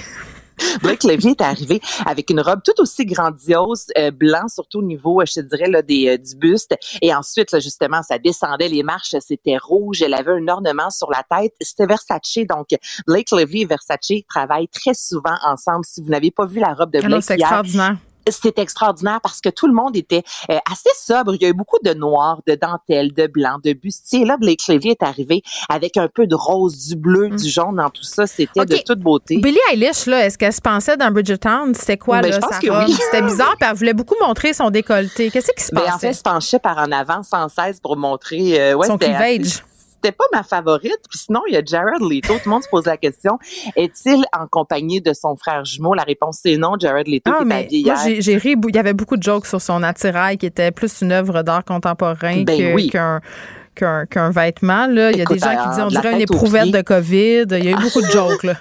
les cheveux longs, des lunettes. Il était avec son. Oh, mais c'est un fucké, Jared. C'est correct. on, accepte, on accepte le pari. Là. Moi, j'aime ça. J'aime ce personnage-là d'arriver avec ton styliste en disant, écoute, on va, on va être pareil, les mm. gens vont avoir de la difficulté à nous différencier. Oui. Puis il y a quelques années, il l'avait fait aussi avec Lana Del Rey. Donc, les deux étaient arrivés avec une tenue agencée. Donc, c'est mm. pas la première fois que Jared Leto fait des fameuses chants comme ça, mais ça marche tout le temps. Ils sont artistiques. Qu'est-ce que vraiment artistique. Qu'est-ce Ben que tu veux gager? J'ai eu Kate du bon Moss temps hier. sa fille, euh, c'était beau. Il y, avait, il y avait beaucoup de belles affaires hier soir. Il y avait aussi beaucoup de tenues masculines, super audacieuses, non genrées, des, des, des costumes rose fluo. Moi, j'ai, je trouvais que c'était une célébration de la mode pour de vrai hier. Je trouve pas que c'est toujours gracieux et très réussi. Euh, Kylie Jenner avec sa pseudo-robe de mariée puis sa casquette blanche, pour moi, c'est un gros nom. Ouais, puis en même temps, c'était pour faire hommage. Elle voulait rendre hommage à Virgil Abloh, qui est décédé, le créateur de Ah, Off-White. Donc, c'était là- son beau clin d'œil. Et j'ai beaucoup aimé Cara Delevingne, qui est arrivée avec un tailleur Ah, Bourgogne, qui était une des couleurs ici. Gigi- euh, aussi hier, Gigi Hadid, qui était en Bourgogne, la Mm. Ben, tête aux pieds. Avec Hillary Clinton, sa robe Bourgogne.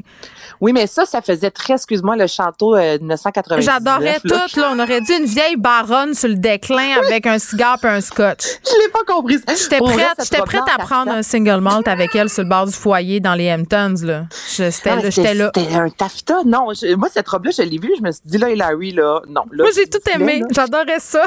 Le style mère de Stifler. J'adorais ça. J'aimais Oh, ça. tu vois, c'est la, la seule tenue. Ah mais oui. allez voir Cara Delevingne parce qu'elle a enlevé son veston Ah! et c'est un body painting par la suite. Donc, body painting, je rappelle aux gens, là, c'est vraiment peinturé sur son corps. Elle était Achille, il vraiment regarde gold tout ça en direct, on le voit approuver ou désapprouver les tenues. J'aime tout dans ce qui se passe en ce moment. C'était tellement beau. Et il y a toujours quelqu'un qui revendique hier, c'était le maire de New York, quand Ah oui. Geneviève, Eric Adams, qui est arrivé avec une veste et au dos euh, de la veste, il y avait le slogan, le slogan plutôt qui disait euh, fin de la violence par arme à feu. Donc, il y a eu deux ans, c'était tax de rich. Ça va sûrement Là, tout changer. Je crois, moi aussi, sans doute. Mais regarde, au moins, il, il a pris position. Oui. C'est ce que je me dis. Bon, c'est toujours du gros bonbon. Moi, c'est mon tapis rouge préféré euh, all over the world. Donc, c'est dit. Parlons au cœur de pirate maintenant. Cœur de pirate qui euh, fait beaucoup jaser sur les médias sociaux. Cœur de pirate qui a publié euh, plusieurs, moi je, vais dire des belles photos parce que ce sont des photos qui sont réelles. Tu vois que c'est pas retouché, c'est ce qu'elle vit présentement.